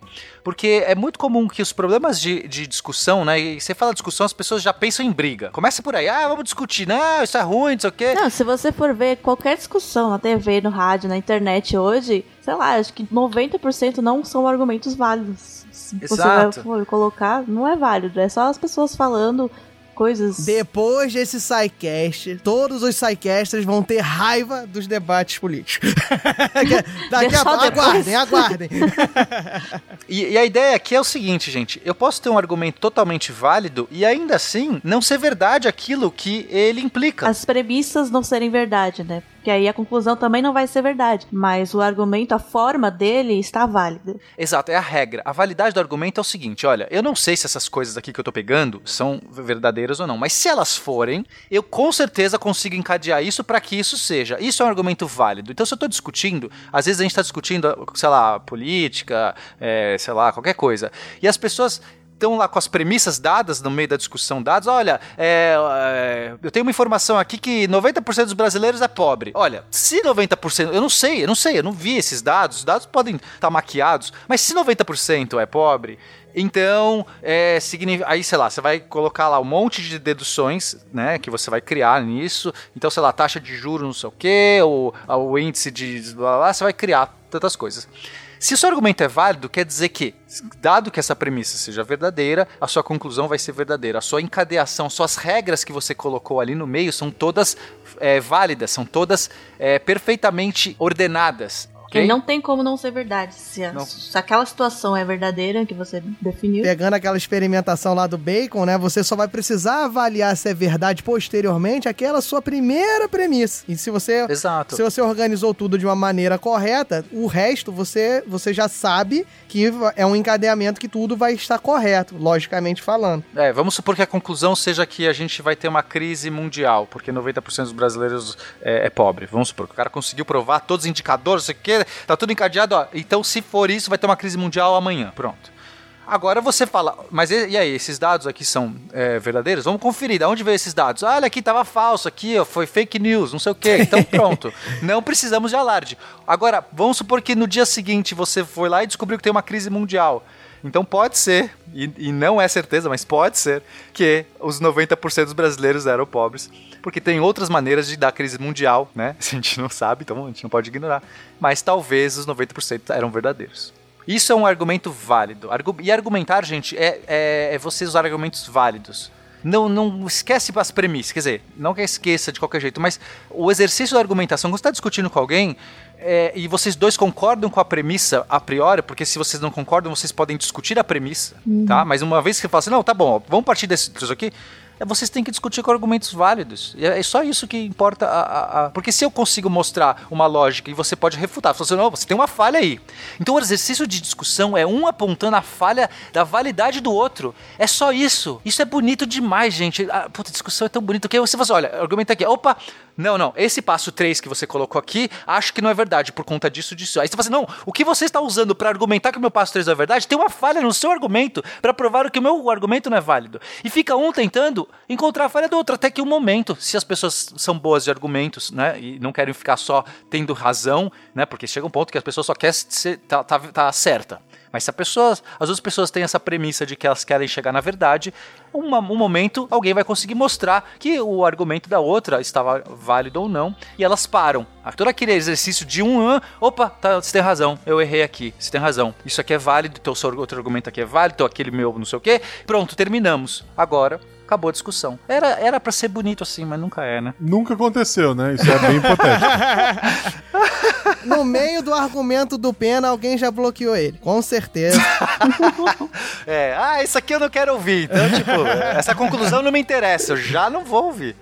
E a gente vive, infelizmente, esse mundo. Hoje que as pessoas querem estar certas e não buscar encontrar a verdade. Não, e o que a gente tá falando aqui desde o início, né, Felipe, é, o, o Pena expôs bem, é que a, a lógica propositiva é você trabalhar justamente e ter em mente isso, que uma coisa é você avaliar se é verdadeiro ou falso uma proposição e outra coisa diferente é você estruturar um encadeamento, que é o argumento é justamente esse estruturar. A gente pode dar exemplos aqui de coisas que são válidas e coisas que não são válidas, independente de ser verdade ou não. Aí depois a gente pode até aqui discutir se é verdade ou Boa, não. traz uns exemplos aí, Diogo. Tá, Perfeito, ó, vamos lá. Vou dar um exemplo aqui, ó. Todo guaxinim é mamífero. Certo. Beleza? Nenhum mamífero é peixe. Tranquilo? Logo, o guaxinim não é peixe. Aí, eu sei, eu não sei se é verdade. Se o guaxinim é mamífero. O, o guaxinim falou que era certo. Então, agora eu tô trabalhando com a verdade. Mas per- percebam bem que é o seguinte, ó. Todo guaxinim é mamífero. É uma proposição, sem avaliar se é verdade ou não. Depois a gente pergunta isso. E nenhum mamífero é peixe. Ou seja, olha, percebeu que, ó, todo guaxinim tá dentro do conjunto dos mamíferos. E, uma, ó, e a outra proposição qual é? Nenhum mamífero é peixe. Ou seja, todo o conjunto do mamífero não entra em contato com o conjunto dos peixes. Se você pensar lá no diagrama de Venn de Euler. Então, a qual foi a conclusão que eu cheguei, ó? Logo, o guaxinim não é peixe, é porque não tem como. O guaxinim tá dentro de uma bolota dos mamíferos. Entendeu? e os bolota. mamíferos são. E o peixe é uma outra bolota que não cruza com a bolota do mamífero, mas vocês não coloquem nada no meio dessas Cruza em que sentido, bolotas. Diogo? Só pra eu entender aqui. Oi? Não, não tem contato, não tem É. intersecção. A bolota do peixe não cruza com a bolota dos mamíferos. Também é verdade. E como o guaxinim tá ali dentro, né? A gente tá considerando que o guaxinim tá ali dentro das bolo- da bolota dos mamíferos, então isso aí é uma coisa verdadeira, né? Se depois eu comprovar, aí a questão é você verificar se é verdade ou não. Ah, o guaxinim tá lá realmente dentro das bolotas dos mamíferos? Vamos ver. Se tiver, esse é um argumento válido, beleza? Ele tá bem estruturado. O argumento é válido independente se a premissa é verdadeira. Isso, isso, isso que é a exatamente. coisa legal. Exatamente. É, é Se alguém depois falar assim, você fez o argumento inválido porque o guaxinim não é mamífero, você fala assim, não, não, não. Eu O tá considerei perfeito. que o guaxinim, exatamente. Eu A considerei. premissa estava errada. Isso. Você que eu, eu li em algum lugar que era essa bobagem. É, que guaxinins são é. mamíferos. Nossa, que, É, a sua lógica está disparate. perfeita. O conhecimento que não tá É, eu que ali. sou um idiota Exato. e não sei que guaxinins são seres de outro planeta, um planeta fofo, né, guaxinim? Gaspar é o nome. Então a resposta certa numa discussão dessa na internet é dizer: sua lógica está perfeita. O problema é que você é burro, é isso mesmo? Isso, exato. Manda essa que aí Ah, te não, não é burro, é falta é de conhecimento, falta de dados. É, ou a sua fonte estava falha, né? Exato, exato. Pode ser que a pessoa não. fonte. Não, o seu encadeamento. A, a resposta é assim: o seu encadeamento tá perfeito, só que você fica lendo corrente de WhatsApp. Aí, ó. Perfeito. Mais algum exemplo? Ó, eu posso falar ainda de guaxinins. Todo guaxinim odeia queijo. Certo. Eu odeio queijo. Certo. Logo, eu sou um guaxinim. Tan, Certo. tan. certo. Isso é um argumento inválido. Se a gente estivesse discutindo eu e Nanaka, eu não ia ficar perguntando se ela gosta ou não de queijo e nem se o Guaxinim gosta de queijo. Eu só ia falar assim: não, você não pode deduzir que, se esses dois forem verdades, que isso é verdadeiro. Porque pode ter alguém que gosta de queijo e não é Guaxinim. Porque o fato do Guaxinim gostar de queijo não quer dizer que todo queijo, é, todo mundo que gosta de queijo é Guaxinim. E graças a Deus a Nanaka não é o guaxinim. Eu fiquei muito feliz com essa Mas isso hipótese. também é uma mentira, porque eu gosto de queijo. Então, mas independente, independente se Nanaka gosta ou não, o Guaxinim gosta ou não, o argumento é inválido. E numa discussão, o que você tem que fazer sobre isso não é ficar mostrando as premissas, que é o que as pessoas ficam tipo, chove... elas ficam elas erram onde tem que discutir. É só mostrar que essa passagem está errada, é só isso. Entendem? Entendi. Então a Nanaka pode até ser um guaxinim no final das contas. Ela é. pode ser, inclusive, guaxinim, dependendo das premissas, pode estar certo ou errado, tanto faz. Mas não é por esse motivo, que também isso é uma coisa. Olha, a Nanaka claramente é um guaxinim, então minha lógica está correta? Não! Só pode ser uma falácia também. Exato. Então isso é muito comum. A pessoa já tem a resposta e ela quer provar a resposta dela e ela conclui, a, ela faz o encadeamento que ela quiser pra mostrar. Mas ela já sabe a resposta, em princípio, e é para ela já tá certo aquela resposta. Aí vira uma discussão sem fim, porque não tem como sair disso. A pessoa, não, tá aqui, a Nanaka é um guaxinim. E claro que tá certo, porque se a Nanaka é um guaxinim, meu, tá, tudo tá certo. Não, tá tudo errado e por um acaso a Nanaka é um guaxinim. Isso é muito difícil as pessoas entenderem, é muito difícil as pessoas entenderem. E eu faço, já quem tá no cast lógico, eu faço novamente o meu pedido, rogo para que as pessoas comecem a parar para pensar sobre isso, porque muitas discussões vão poder ser resolvidas de uma maneira tão simples, ou no mínimo você vai poder saber as discussões que você deve entrar ou não. Porque eu já aprendi que não- a gente não tem como salvar ah, os seres humanos, a gente tem que saber quando a gente vale a pena discutir. Não, quando você percebe que a pessoa não tá discutindo de uma maneira lógica, ou seja, não tá, ta- não tá atacando, né, mostrando a validade ou não de argumentos, e tá simplesmente fazendo a maçaroca que ela quiser, você fala assim, ah, tá bom. Eu, eu, Talvez eu não digo valha a pena mais, você eu digo mais, discutir. olha só. Você, ouvinte do SciCast, você tá vendo que tudo se resume, brincadeira à parte, a bolotas, entendeu? então, na hora que você estiver discutindo, estude a sua lógica argumentativa, faça bolotas, Faça bolota, entendeu? é verdade. Aí o quando o cara começar a discutir, você...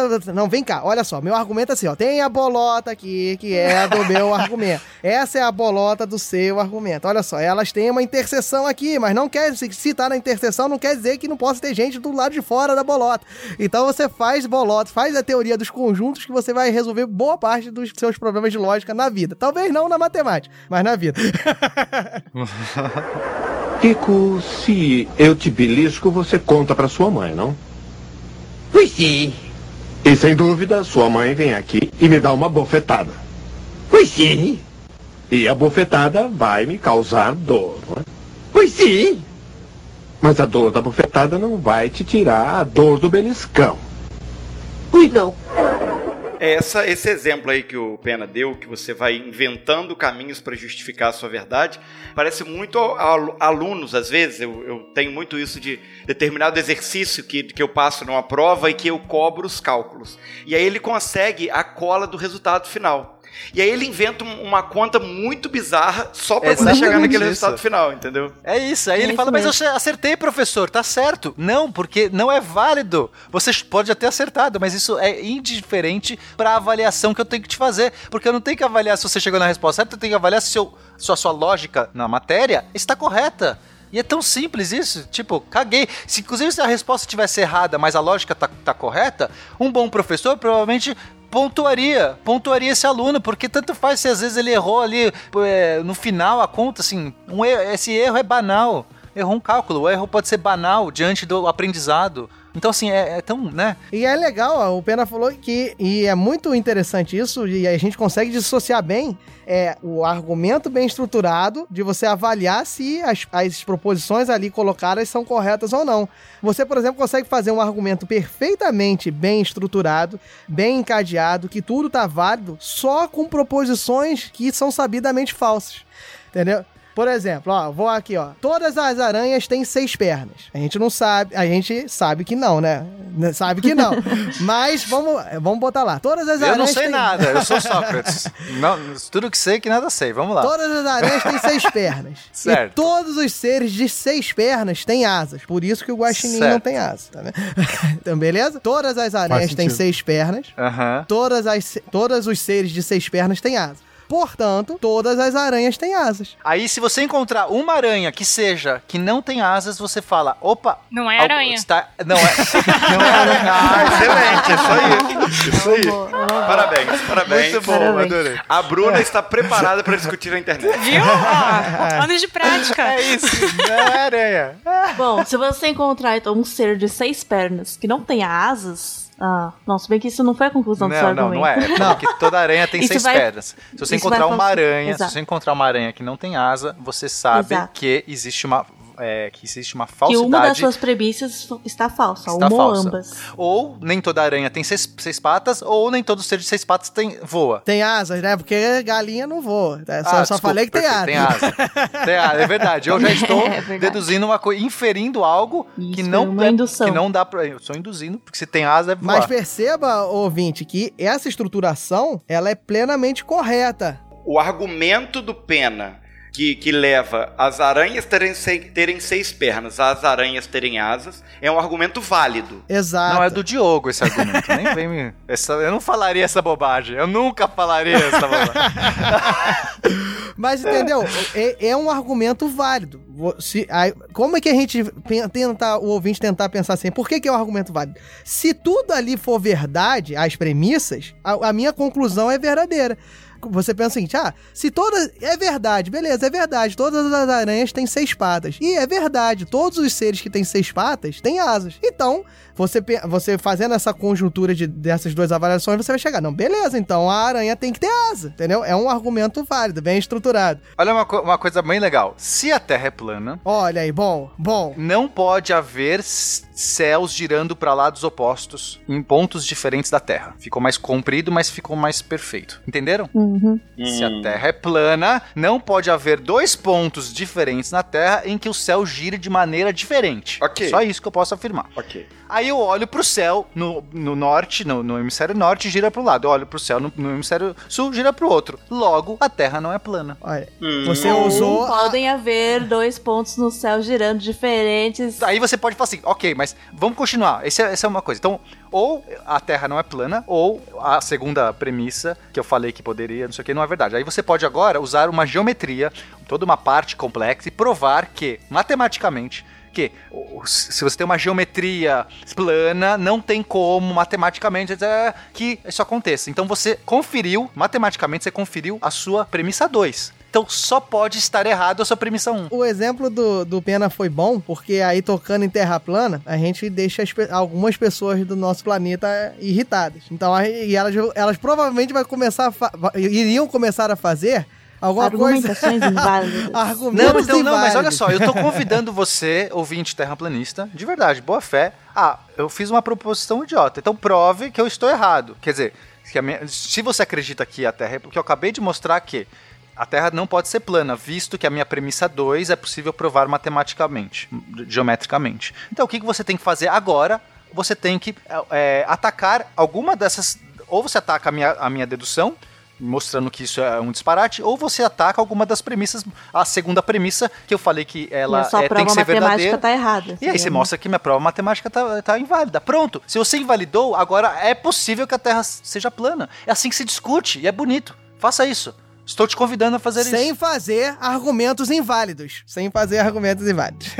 É, e aí se você fizer, eu vou mostrar o seu argumento inválido. E a gente vai prosseguir. Até o momento que alguém vai se esgotar e falar, olha, realmente, aqui eu falhei. Eu, todo esse meu pensamento que eu, que eu tô há 5 anos achando isso aqui, tá, ou 10 anos, ou 20 anos achando isso aqui, tá errado. E a partir de agora eu mudo. Perfeito. E aí o Diogo tá falando aí dos argumentos inválidos. O que, que seriam então esses argumentos inválidos na, na lógica matemática, na lógica argumentativa? É, existem vários argumentos São, inválidos. são chamados falácias. Primeira coisa, vamos nomear. Uhum. A falácia é o argumento inválido. É, ó, eu lembro vagamente de ter ouvido falácias. Falácias, eu ouvi falassem sobre falácias lá atrás. Lá atrás. No É, SciCast. há muito tempo, num SciCast muito antigo, não é isso? Sim, tem um sidecast de pensamento científico, que eu nem sei qual foi o número, mas era um dos primeiros. Eles falaram mais sobre essa parte que a gente vai dar uma revisada agora, porque como a gente deu né, a estrutura, acho que é legal entender onde essas falácias da argumentação se encaixam. né? Perfeito. SciCast 88, gente. Tem um tempo. Revisão de matéria. E agora que vocês que estão ouvindo vão começar a ver o debate político e vão ficar com uma certa raiva. É. Agora é a hora que a gente começa a fazer rema- remake dos casts, é isso mesmo? Re- reboot do- Remake, dos casts. Não, mas é que esse. é- se a gente não falar disso, imagina que a pessoa tá ouvindo. agora- ah, Agora vai ouvir o 72, tá lá no meio. Tipo, pela completude desse caso, a gente tem que, tem que falar. Não dá pra só falar que tá autocontido em outro, entendeu? Eu acho que a gente tem que mostrar, no mínimo, alguns. Perfeito, vamos lá então. Então, a clássica seria a ad hominem, né?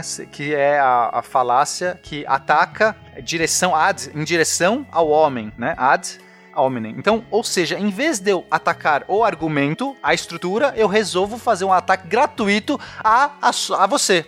Porque assim eu desvio e assim eu tento te deixar desfavorecido e você vai, eu vou enfraquecer a pessoa em vez de enfraquecer o argumento, tá? Então, seria, sei lá, o que, que, é, o que, que é o caso clássico aqui que a gente tá falando, né? O cara fala assim, ah, a Terra, a terra é plana. Aí eu falo assim, é, a Terra é plana porque é, eu fiz umas medições aqui e, e percebi que, olha, o Sol, eu consigo pensar que o Sol tá a 3 km de distância, a sombra tá certinha, então a Terra é plana. Aí eu vi assim, claro que não é- a Terra não é plana, porque você é burro, só um burro pensaria isso. Isso é o clássico ad hominem. Eu não, eu não ataquei, porque se eu quero atacar esse argumento, eu tenho que... Opa, peraí, você tá dizendo que a sombra aqui projetada, eu tenho que mostrar que essa sombra projetada não, não é válida do jeito que ele tá fazendo. Isso é o certo. E não simplesmente falar assim, seu burro. Todo mundo sabe que a Terra que a Terra não é plana. Tipo, só um burro pensaria isso. Todo ok? mundo sabe, já é um outro tipo de falácia, não é isso? Já é uma outra tipo de falácia. Que É o é apelo à ape- multidão. Pela multidão, entendeu? Exato. Você já, já joga várias no meio. Você você não pode uma falácia, não basta. Você já faz o repertório inteiro. Normalmente, quando o cara usa esses artifícios, ele faz em pacote, né? Vai mandando vários.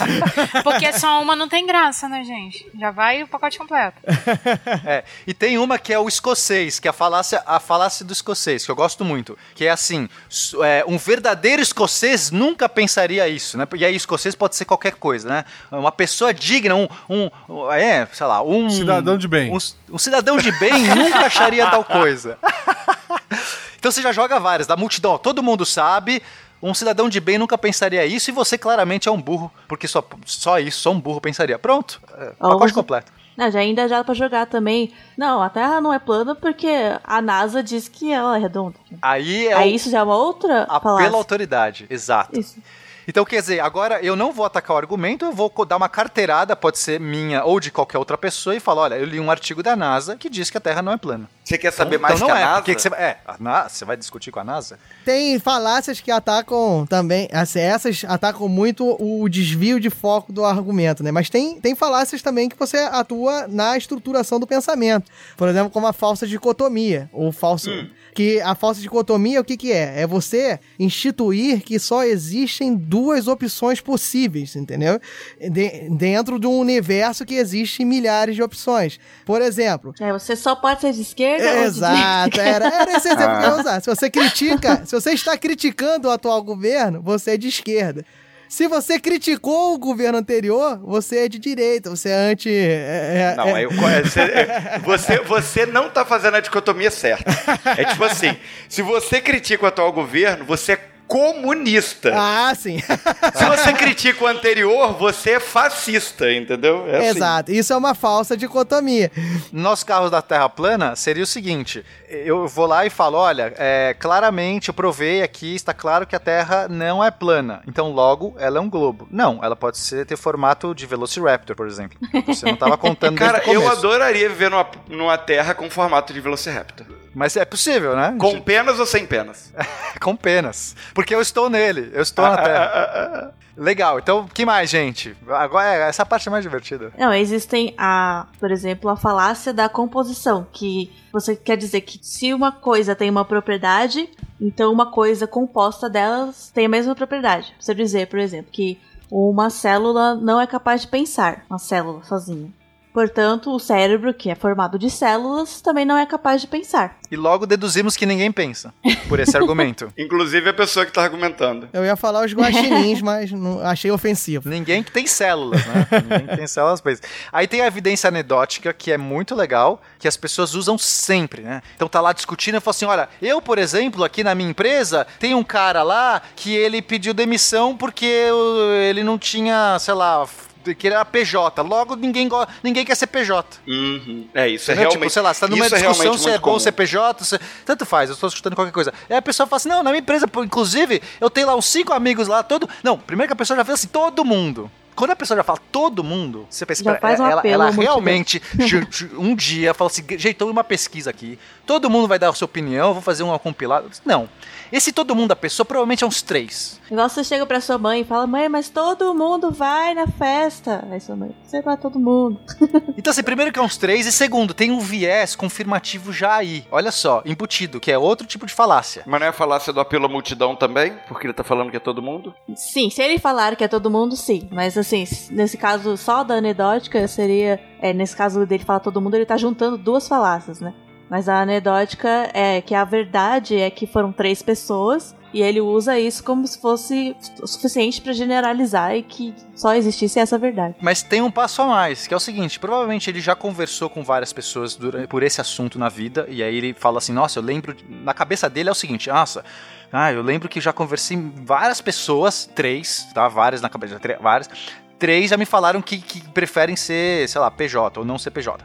Só que ele esquece o cara que ele conversou que falou que prefere o contrário, porque ele já está enviesado para a conclusão dele. Então, quando ele teve, inclusive, um ou outro que falou o contrário, ele não pôs na estatística dele, não lembra, e naquela hora ali ele só lembra do que ele quer. E ele fala, todo mundo. Quer dizer, é uma coleção. Nessa hora você faz o quê? Você, você some, você não tem o que fazer. Senta e chora, né? Porque até você tentar, que aí você tem que atocar, atacar a falácia. E, e- e é difícil, porque aí você para, a discussão toda para, abre um parênteses e fala assim: olha, você tá usando falácia, vamos corrigir essas falácias todas. Porque pode ser que o argumento do cara seja válido. Quer dizer, pode ser que o que ele esteja defendendo, no fundo, seja válido, mas ele, o argumento é inválido. Então você tem que corrigir educadamente, provavelmente. Olha, vamos lá, peraí, não é todo mundo, não sei o quê. Não dá pra gente usar uma evidência anedótica. Não é porque você fez, que a gente tá, a gente tá falando de uma estatística gigante de milhões de pessoas, o seu clubinho, a sua bolha, as pessoas que você tá, mais o seu viés confirmativo, mais você tá usando pela multidão que a gente sabe claramente que não é. Nada disso pode ser, pode ser verdade. Nada, nada disso é, é- é- é- pode ser é, é confiável quando a gente tá falando de uma estatística de milhões. Então, não use esse argumento. É isso que seria educadamente. Aí a pessoa tem que refazer. Aí você escuta. Ah, agora esse outro argumento talvez você tenha falácias ou não. E provavelmente vai ter. E aí, enfim, é um exercício de combater falácias, que é muito legal. Você pode fazer uma lista das falácias e vai ticando. Opa, aqui. É. Apelo à autoridade. Opa. Você vai ser o cara mais popular do Eu, rolê. eu tô imaginando o Pena, ele, ele cruzando as pernas numa discussão e pegando uma prancheta. Entendeu? Vamos lá. Aí bota a prancheta no vontade, braço. gente, porque, tipo, as pessoas fazem isso muitas vezes porque elas nunca pensaram sobre o que é discutir e como se discute. E eu não quero, ó, eu, tô- eu tenho que tomar cuidado, porque a pessoa vai, ah, a pena quer cagar a regra. Não, façam o que vocês quiserem. Primeiro, façam sério, façam. Eu não vou, eu não vou discutir é, em certas discussões. E eu tô, tô bem com isso também. Eu tô bem, se você tá bem com isso. Agora, se, se você tem a vontade de descobrir a verdade e não apenas de estar certo, eu recomendo de verdade que você pense sobre isso. E talvez repense o jeito que você discute. Porque se é só pra estar certo, use as falácias que você quiser. Normalmente é só pra estar certo mesmo. É, inclusive, se você realmente quer só estar certo e não importa com a verdade, você pode propositalmente usar falácias para poder quebrar Exato. o argumento do coleguinha lá que tá discutindo com você sem ele perceber. É, um exemplo é o nesse caso que o Pena falou, do viés da confirmação. Ele é um- uma falácia não intencional, né? A pessoa não lembra, só lembra das vezes que deu certo Exato, e aí ela acha que exato. sempre vai dar certo. Mas ela pode fazer isso de uma forma intencional, que é o que a gente chama de cherry picking, né? De, de você forjar uma evidência incompleta, escolher os dados que vão dar o resultado que você quer e aí apresentar isso como evidência. Olha aqui, dentre a equipe do SciCast, todos gostam de debater sobre matemática. E quem a pesquisa abordou? Diogo Bob, Pena, Nanaka, Bruna. o Guaxinim faltou. Não é que a gente não perguntou a ele, ele faltou no dia da pesquisa. Exatamente. É, uma outra falácia que eu gosto muito que as pessoas também usam é a questão do viés retrospectivo, né? Então, a coisa já aconteceu, aí agora, poxa, mas é óbvio que isso que que aconteceu, era isso que aconteceu, como que você não enxergou? É claro. Ah, não, eu ia dar um spoiler de Game of Thrones. Não pode. Tudo bem. Já acabou, gente. Ah, ah, e- Esse viés retrospectivo, você pode assistir, ver ele em toda partida de futebol. Exato. Mas é aquilo que você fala, é óbvio que isso ia acontecer, tava na cara. Mas se você perguntasse pra pessoa antes dela ver o resultado, ela não ia saber dizer que Não, acontecer. porque agora você tem outros fatos, outras coisas que você consegue ajudar nessa análise. Antes você não tinha, não tem como fazer isso. E essa conversa com uma outra que é a profecia autorrealizável.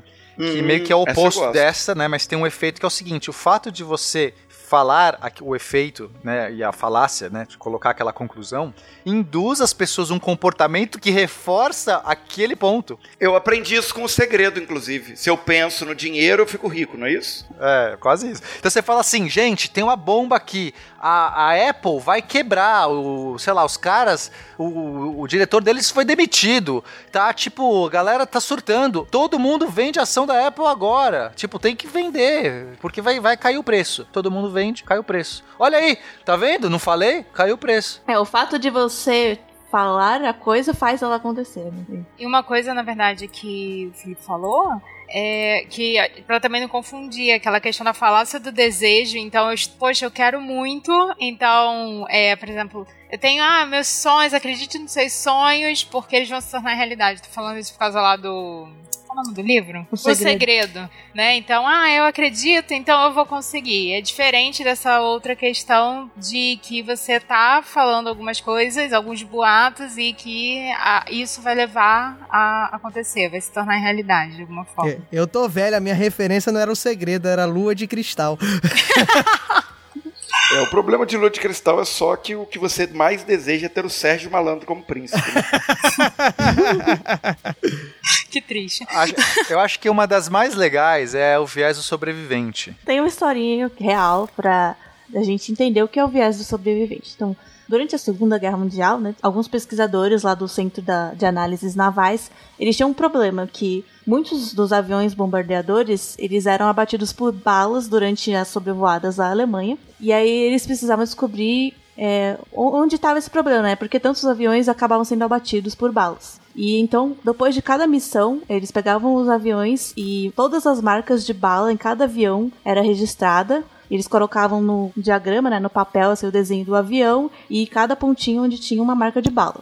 O, o objetivo deles era, era. Eles tinham que aplicar o reforço. Eles sabiam que eles tinham que aplicar reforço em alguma para parte do avião. não serem mais abatidos. Então eles tinham que fazer, onde a gente vai aplicar o reforço? Bom, vamos olhar é, como é que o- o- a distribuição de balas no corpo do avião, certo? Voltou o avião, opa, vamos ver, opa, tem tiro aqui na asa, tem tiro aqui do- na roda, tem tiro aqui no leme. Olha, esses são os pontos que a gente precisa proteger. Não é óbvio isso, ô, Felipe? Faz todo sentido. Perfeito. Então, eles juntaram dados né, de vários aviões, colocaram num desenho só todos os pontinhos de bala.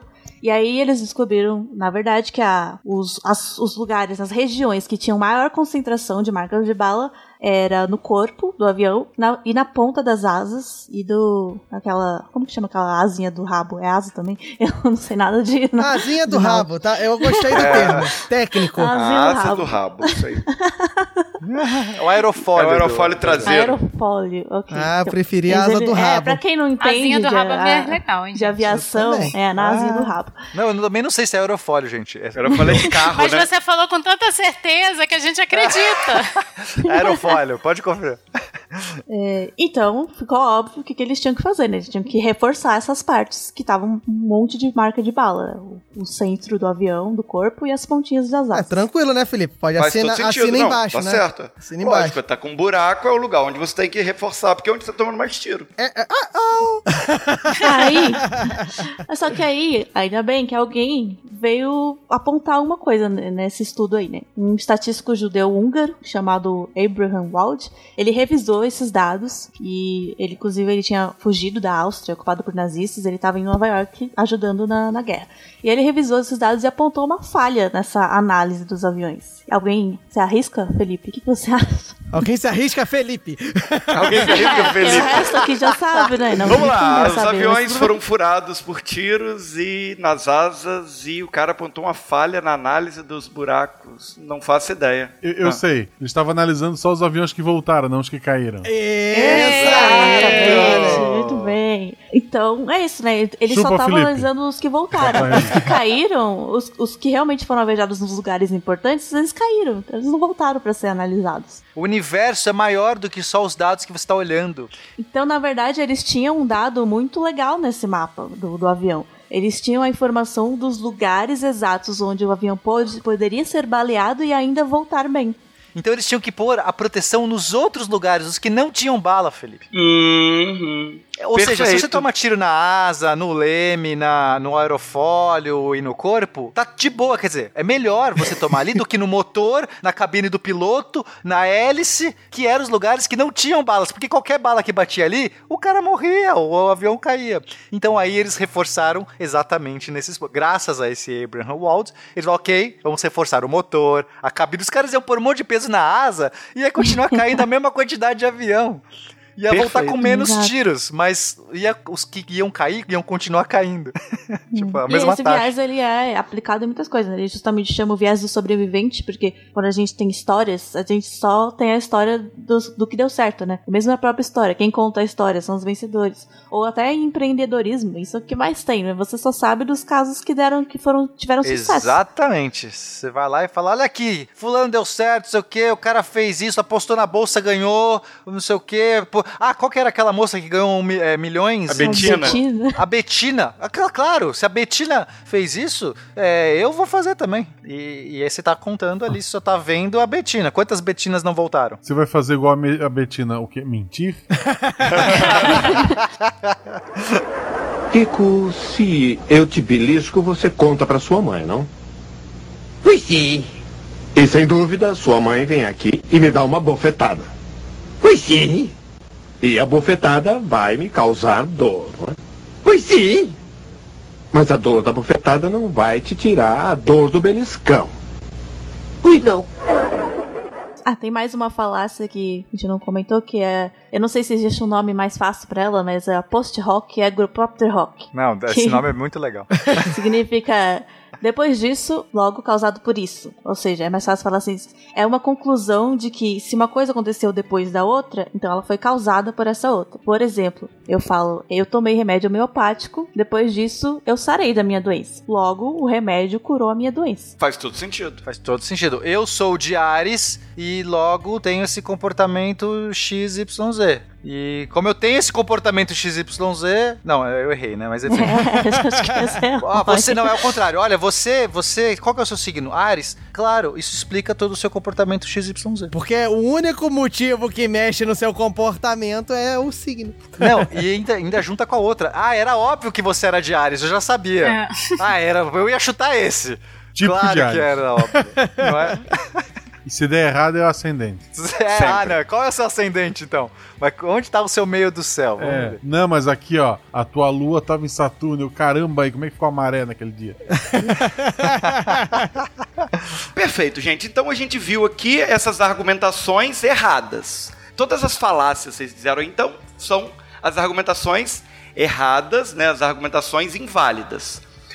Existe a situação contrária também, de, de alguma argumentação que sempre vai ser verdade? É, na verdade, nesse caso não é a argumentação, né? Existe uma coisa que a gente chama de tautologia, que é uma, uma, uma sentença, uma proposição, que ela vai ser sempre verdade, independentemente dos valores da- das proposições que, as, que a compõem. Por exemplo, é, eu tenho uma proposição assim: chove ou não chove. E isso não, isso vai sempre ser verdade, porque ou chove ou não chove. Não tem como chover e não chover ao mesmo tempo. Eu estou falando num ponto no espaço, antes que o Pena venha, venha não tem como chover e não chover ao mesmo tempo. Então, ou chove ou não chove.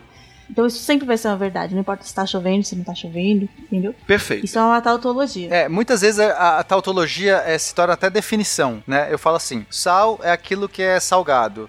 E, e todo sal é salgado. Tipo, mas é óbvio, porque eu defini desse jeito. Então, é, é comum as pessoas caírem em tautologia quando elas estão fazendo toda uma elucubração e no final elas conseguem provar aquilo que elas já, já partiram. Então, a gente usa a tautologia mais nesse sentido, é, quando fala assim, olha, você está caindo numa tautologia. Quer dizer, você está, part... você está deduzindo aquilo que você começou. Então, você não está criando nada novo. Você deu uma volta gigante para chegar na mesma coisa. É, nesse caso eu justifiquei uma tautologia com outra tautologia, porque ou chove ou não chove. Por quê? Porque nunca vai chover e não chover ao mesmo tempo, que é outra tautologia. É uma coisa que, enfim, só pode ser verdade, né? Uma coisa que é dentro da própria lógica. É, você pode falar assim, ó.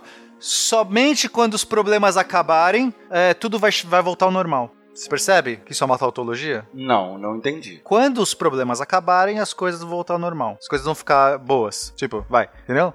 Quando você não tiver mais problema, você vai estar bem. É, sempre vai ser. Mas isso é óbvio, porque, porque é isso que define estar bem, né? Nesse contexto. Tipo, é, pô, mas Nesse é caso óbvio. tem que ter uma definição. Não, mas entende, no, no coloquial, se eu virar pra você falar isso, você vai virar pra mim e falar assim, porra, pena, parabéns, senhor óbvio. certo? Captain Obvious. É exatamente. A tautologia é a frase do Captain Obvious. A tautologia, então, é o capitão óbvio, é isso. É o capitão Exato. óbvio. Ele tá falando aquilo que ele, que, que, tipo, não, não tem como não ser. tipo, é, é o que ele tá, é a definição do negócio. Mesmo não sendo, às vezes, tão, tão óbvio ser óbvio, entendeu? Essa que é a, é a É. coisa legal da tautologia. E a gente falou das proposições, muitas vezes as proposições são complexas, mas aí você percebe que no encadear delas, você chega numa coisa que é sempre verdade. Na matemática, por exemplo, é você chegar em alguma coisa que a solução são todos os números reais, por exemplo. Se você estivesse num, numa solução matemática, entendeu? Aí, ah, o capitão óbvio, eu cheguei que qualquer número real satisfaz essa propriedade, entendeu? É uma, é uma tautologia aplicada numa. A gente ainda não comentou sobre sentença aberta e tudo mais, mas seria você aplicar a lógica dentro de uma, de uma, uma estrutura matemática. Então, basicamente é isso, Felipe. A tautologia é assim, independente do que aconteça com, a com as proposições, no final das contas, o resultado final é verdade. Você não precisa se preocupar em saber se cada proposição pontualmente é falsa ou verdadeira. Tipo, é, é, pleonasmos são tautologias. Você fala assim, ah, as pessoas saem pra fora. Tipo, elas sempre saem pra fora. Porque sair é pra fora, sabe? Uhum, Todos- Os pleonasmos são tautologias por excelência. Perfeito. É, e aí se você começar a fazer aqueles cálculos de lógica booleana, que talvez a gente fale no outro cast, enfim, você consegue transformar um- uma série de. Igual o Pena falou, né? Às vezes você tem uma série de proposições e você vai fazendo a- as relações lógicas entre elas e no final você descobre que tanto faz se o que foi dito ali é verdade ou mentira, a, a- a última conclusão lá sempre vai ser verdade. Então aquilo não quer dizer nada, é uma tautologia, porque é óbvio. Ah, e na, na matemática acontece isso muito quando você tá usando. Sabe aquelas. Você tem várias equações que tem que substituindo, sabe? Eu tenho a, a equação 1, a 2, aí você vai substituir de repente você chega em x igual a x. Já fizeram Exato. isso? Ou vocês cortam o x dos dois lados e sumiu a sua incógnita. É porque você está usando uma tautologia. Você provavelmente está repetindo a informação, a equação que você deveria substituir, está substituindo ela nela mesma. Ou seja, uma tautologia. Você já fez isso, Felipe? De Com x, certeza. Chegou To- x igual a x? Todo Muitas vezes. matemático que se preze já em algum momento chegou em x igual a x. Se nunca chegou, não é matemático. É isso, isso é a tautologia. Provei que x é igual a x. Qualquer valor de x, ele é igual a x. Tipo, O- o- fo- achar x igual a x ainda me deixa feliz. O pior é quando eu faço e descubro que x é diferente de x. Isso- Exato. Aí isso é uma contradição. e quando some o x e fica 2 igual a 3. Olha aí, rapaz. E aí, o que, que são contradições? Não, eu não, contradição não, paradoxos. Eu- Ah, é pa- verdade, nesse con- caso, é. Contradição é um nome feio, é um nome pequeno. Paradoxo é muito poderoso. Paradoxo. O nome disso é paradoxo. Choque de cultura. Ele fala assim, paradoxo. É que assim, é diferente, na verdade. Uma contradição é o contrário da tautologia. Quer dizer que não importa a, a validade, a verdadeiridade. A verdadeiridade A é um excelente termo. da- Debbie, olá, beijo. Não importa se as premissas, as, as subpremissas são verdadeiras ou falsas, aquele resultado vai ser sempre falso. Então, voltando ao exemplo do chover, Ah, é verdade, isso não é paradoxo. Isso é uma contradição. Então, chove e não chove. Isso é sempre falso, porque é impossível chover e não chover ao mesmo tempo. E quando As eu pessoas falo. saíram pra dentro. Isso. Sempre falso. Tem- nunca elas saíram pra dentro, porque por definição saíram pra fora. Isso, e você pode dizer que é falso. Isso é falso. Um paradoxo, ele é uma proposição que você não consegue atribuir se ele é falso ou verdadeiro. Ele entra num looping e você nunca consegue dizer se é falso ou verdadeiro. Tipo a sua frase de abertura. Exato. Se eu falo assim, esta afirmação é falsa, é, é verdade ou é falsa? Se, for, se eu assumir que for verdade, então ela é falsa. Mas se ela é falsa, Então é porque ela é então não verdade. Então ela é então, verdade. ela tá falando que ela é falsa. Então ela, na verdade, é verdadeira. Mas se ela é verdadeira, ela tá dizendo que ela é falsa. Então ela é falsa, é verdade. Tipo, Cabeças explodindo agora assim. Ah, cálice, cálice, cálice, você me deixa louco. Exato. E, e a gente teme os paradoxos na. É, por que os paradoxos são tão temíveis? É porque se aparece um paradoxo, por exemplo, na matemática, significa que ela não tem consistência interna. Quer dizer que algum dos bloquinhos lá no, na sua origem, em algum lugar, é, não era do jeito que a gente queria. Quer dizer, pode ser um indício, pode ter outros jeitos. De repente alguém cometeu alguma merda só na dedução. Mas supondo que todas as deduções perfeitas e você chega numa, num paradoxo, quer dizer que a sua lógica está cagada, entende? Normalmente a merda que alguém faz é dividir por zero, tá? já, já fiz muito isso também. E no universo, né? E aí tem essas coisas também. é, não, são, não são tanto paradoxos, mas se a gente pensar em singularidade, vai que não é exatamente a mesma coisa, mas é, tem uma frase famosa do Roger Penrose que ele fala que Deus, né, que é um Deus, tipo um Deus do- dos físicos, vai. Do- Deus tipo barra universo. Deus teme as singularidades e as esconde de uma maneira que você não possa vê-la. É quase como você fala assim, cara, isso é tão feio. Isso é um paradoxo, não, né, não seria paradoxo, mas seria uma singularidade, uma coisa que tipo não faz, a gente não consegue entender.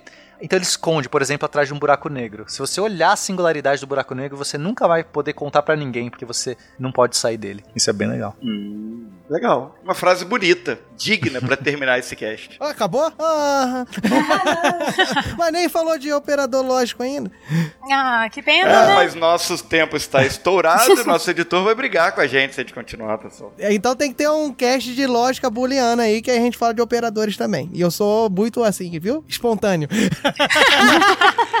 Olha a galera de exatas Ah, aí pai. conseguindo mais cash. É, garoto. Não, gente, desculpa. Eu fiz uma pauta de 40 páginas. Em breve, no SciCast mais próximo de você, lógica é booleana. ela achou que era vídeo. Ela achou que tinha mostrar imagens, aqui, tabelas. É, é, não, as, as tabelas é só pra gente conseguir raciocinar enquanto Ah, tá é. falando. Porque é difícil falar essas coisas sem tá, sem Se tá o vendo. especialista precisa da tabela pra raciocinar, imagina. É, pois é, querido ouvinte, você percebeu o que, que tá rolando aqui, né? Sim, o host é de matemática e tá autorizando um cast extra. Então eu quero o Felipe fazendo uma chamada do trailer de lógica booleana aí. Não perca no próximo SciCast. Como analisar logicamente de maneira booleana as suas afirmações? Como 0 e 1 um dar zero. Como não dividir por zero? Lógica booleana. O que ela come? Onde ela vive? Como ela se reproduz? Aqui no SciCast.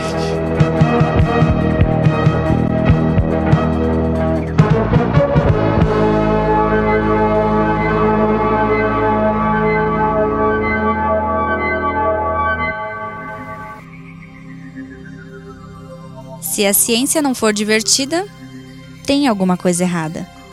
Tem que ser divertida. A coisa mais divertida que tem é a ciência.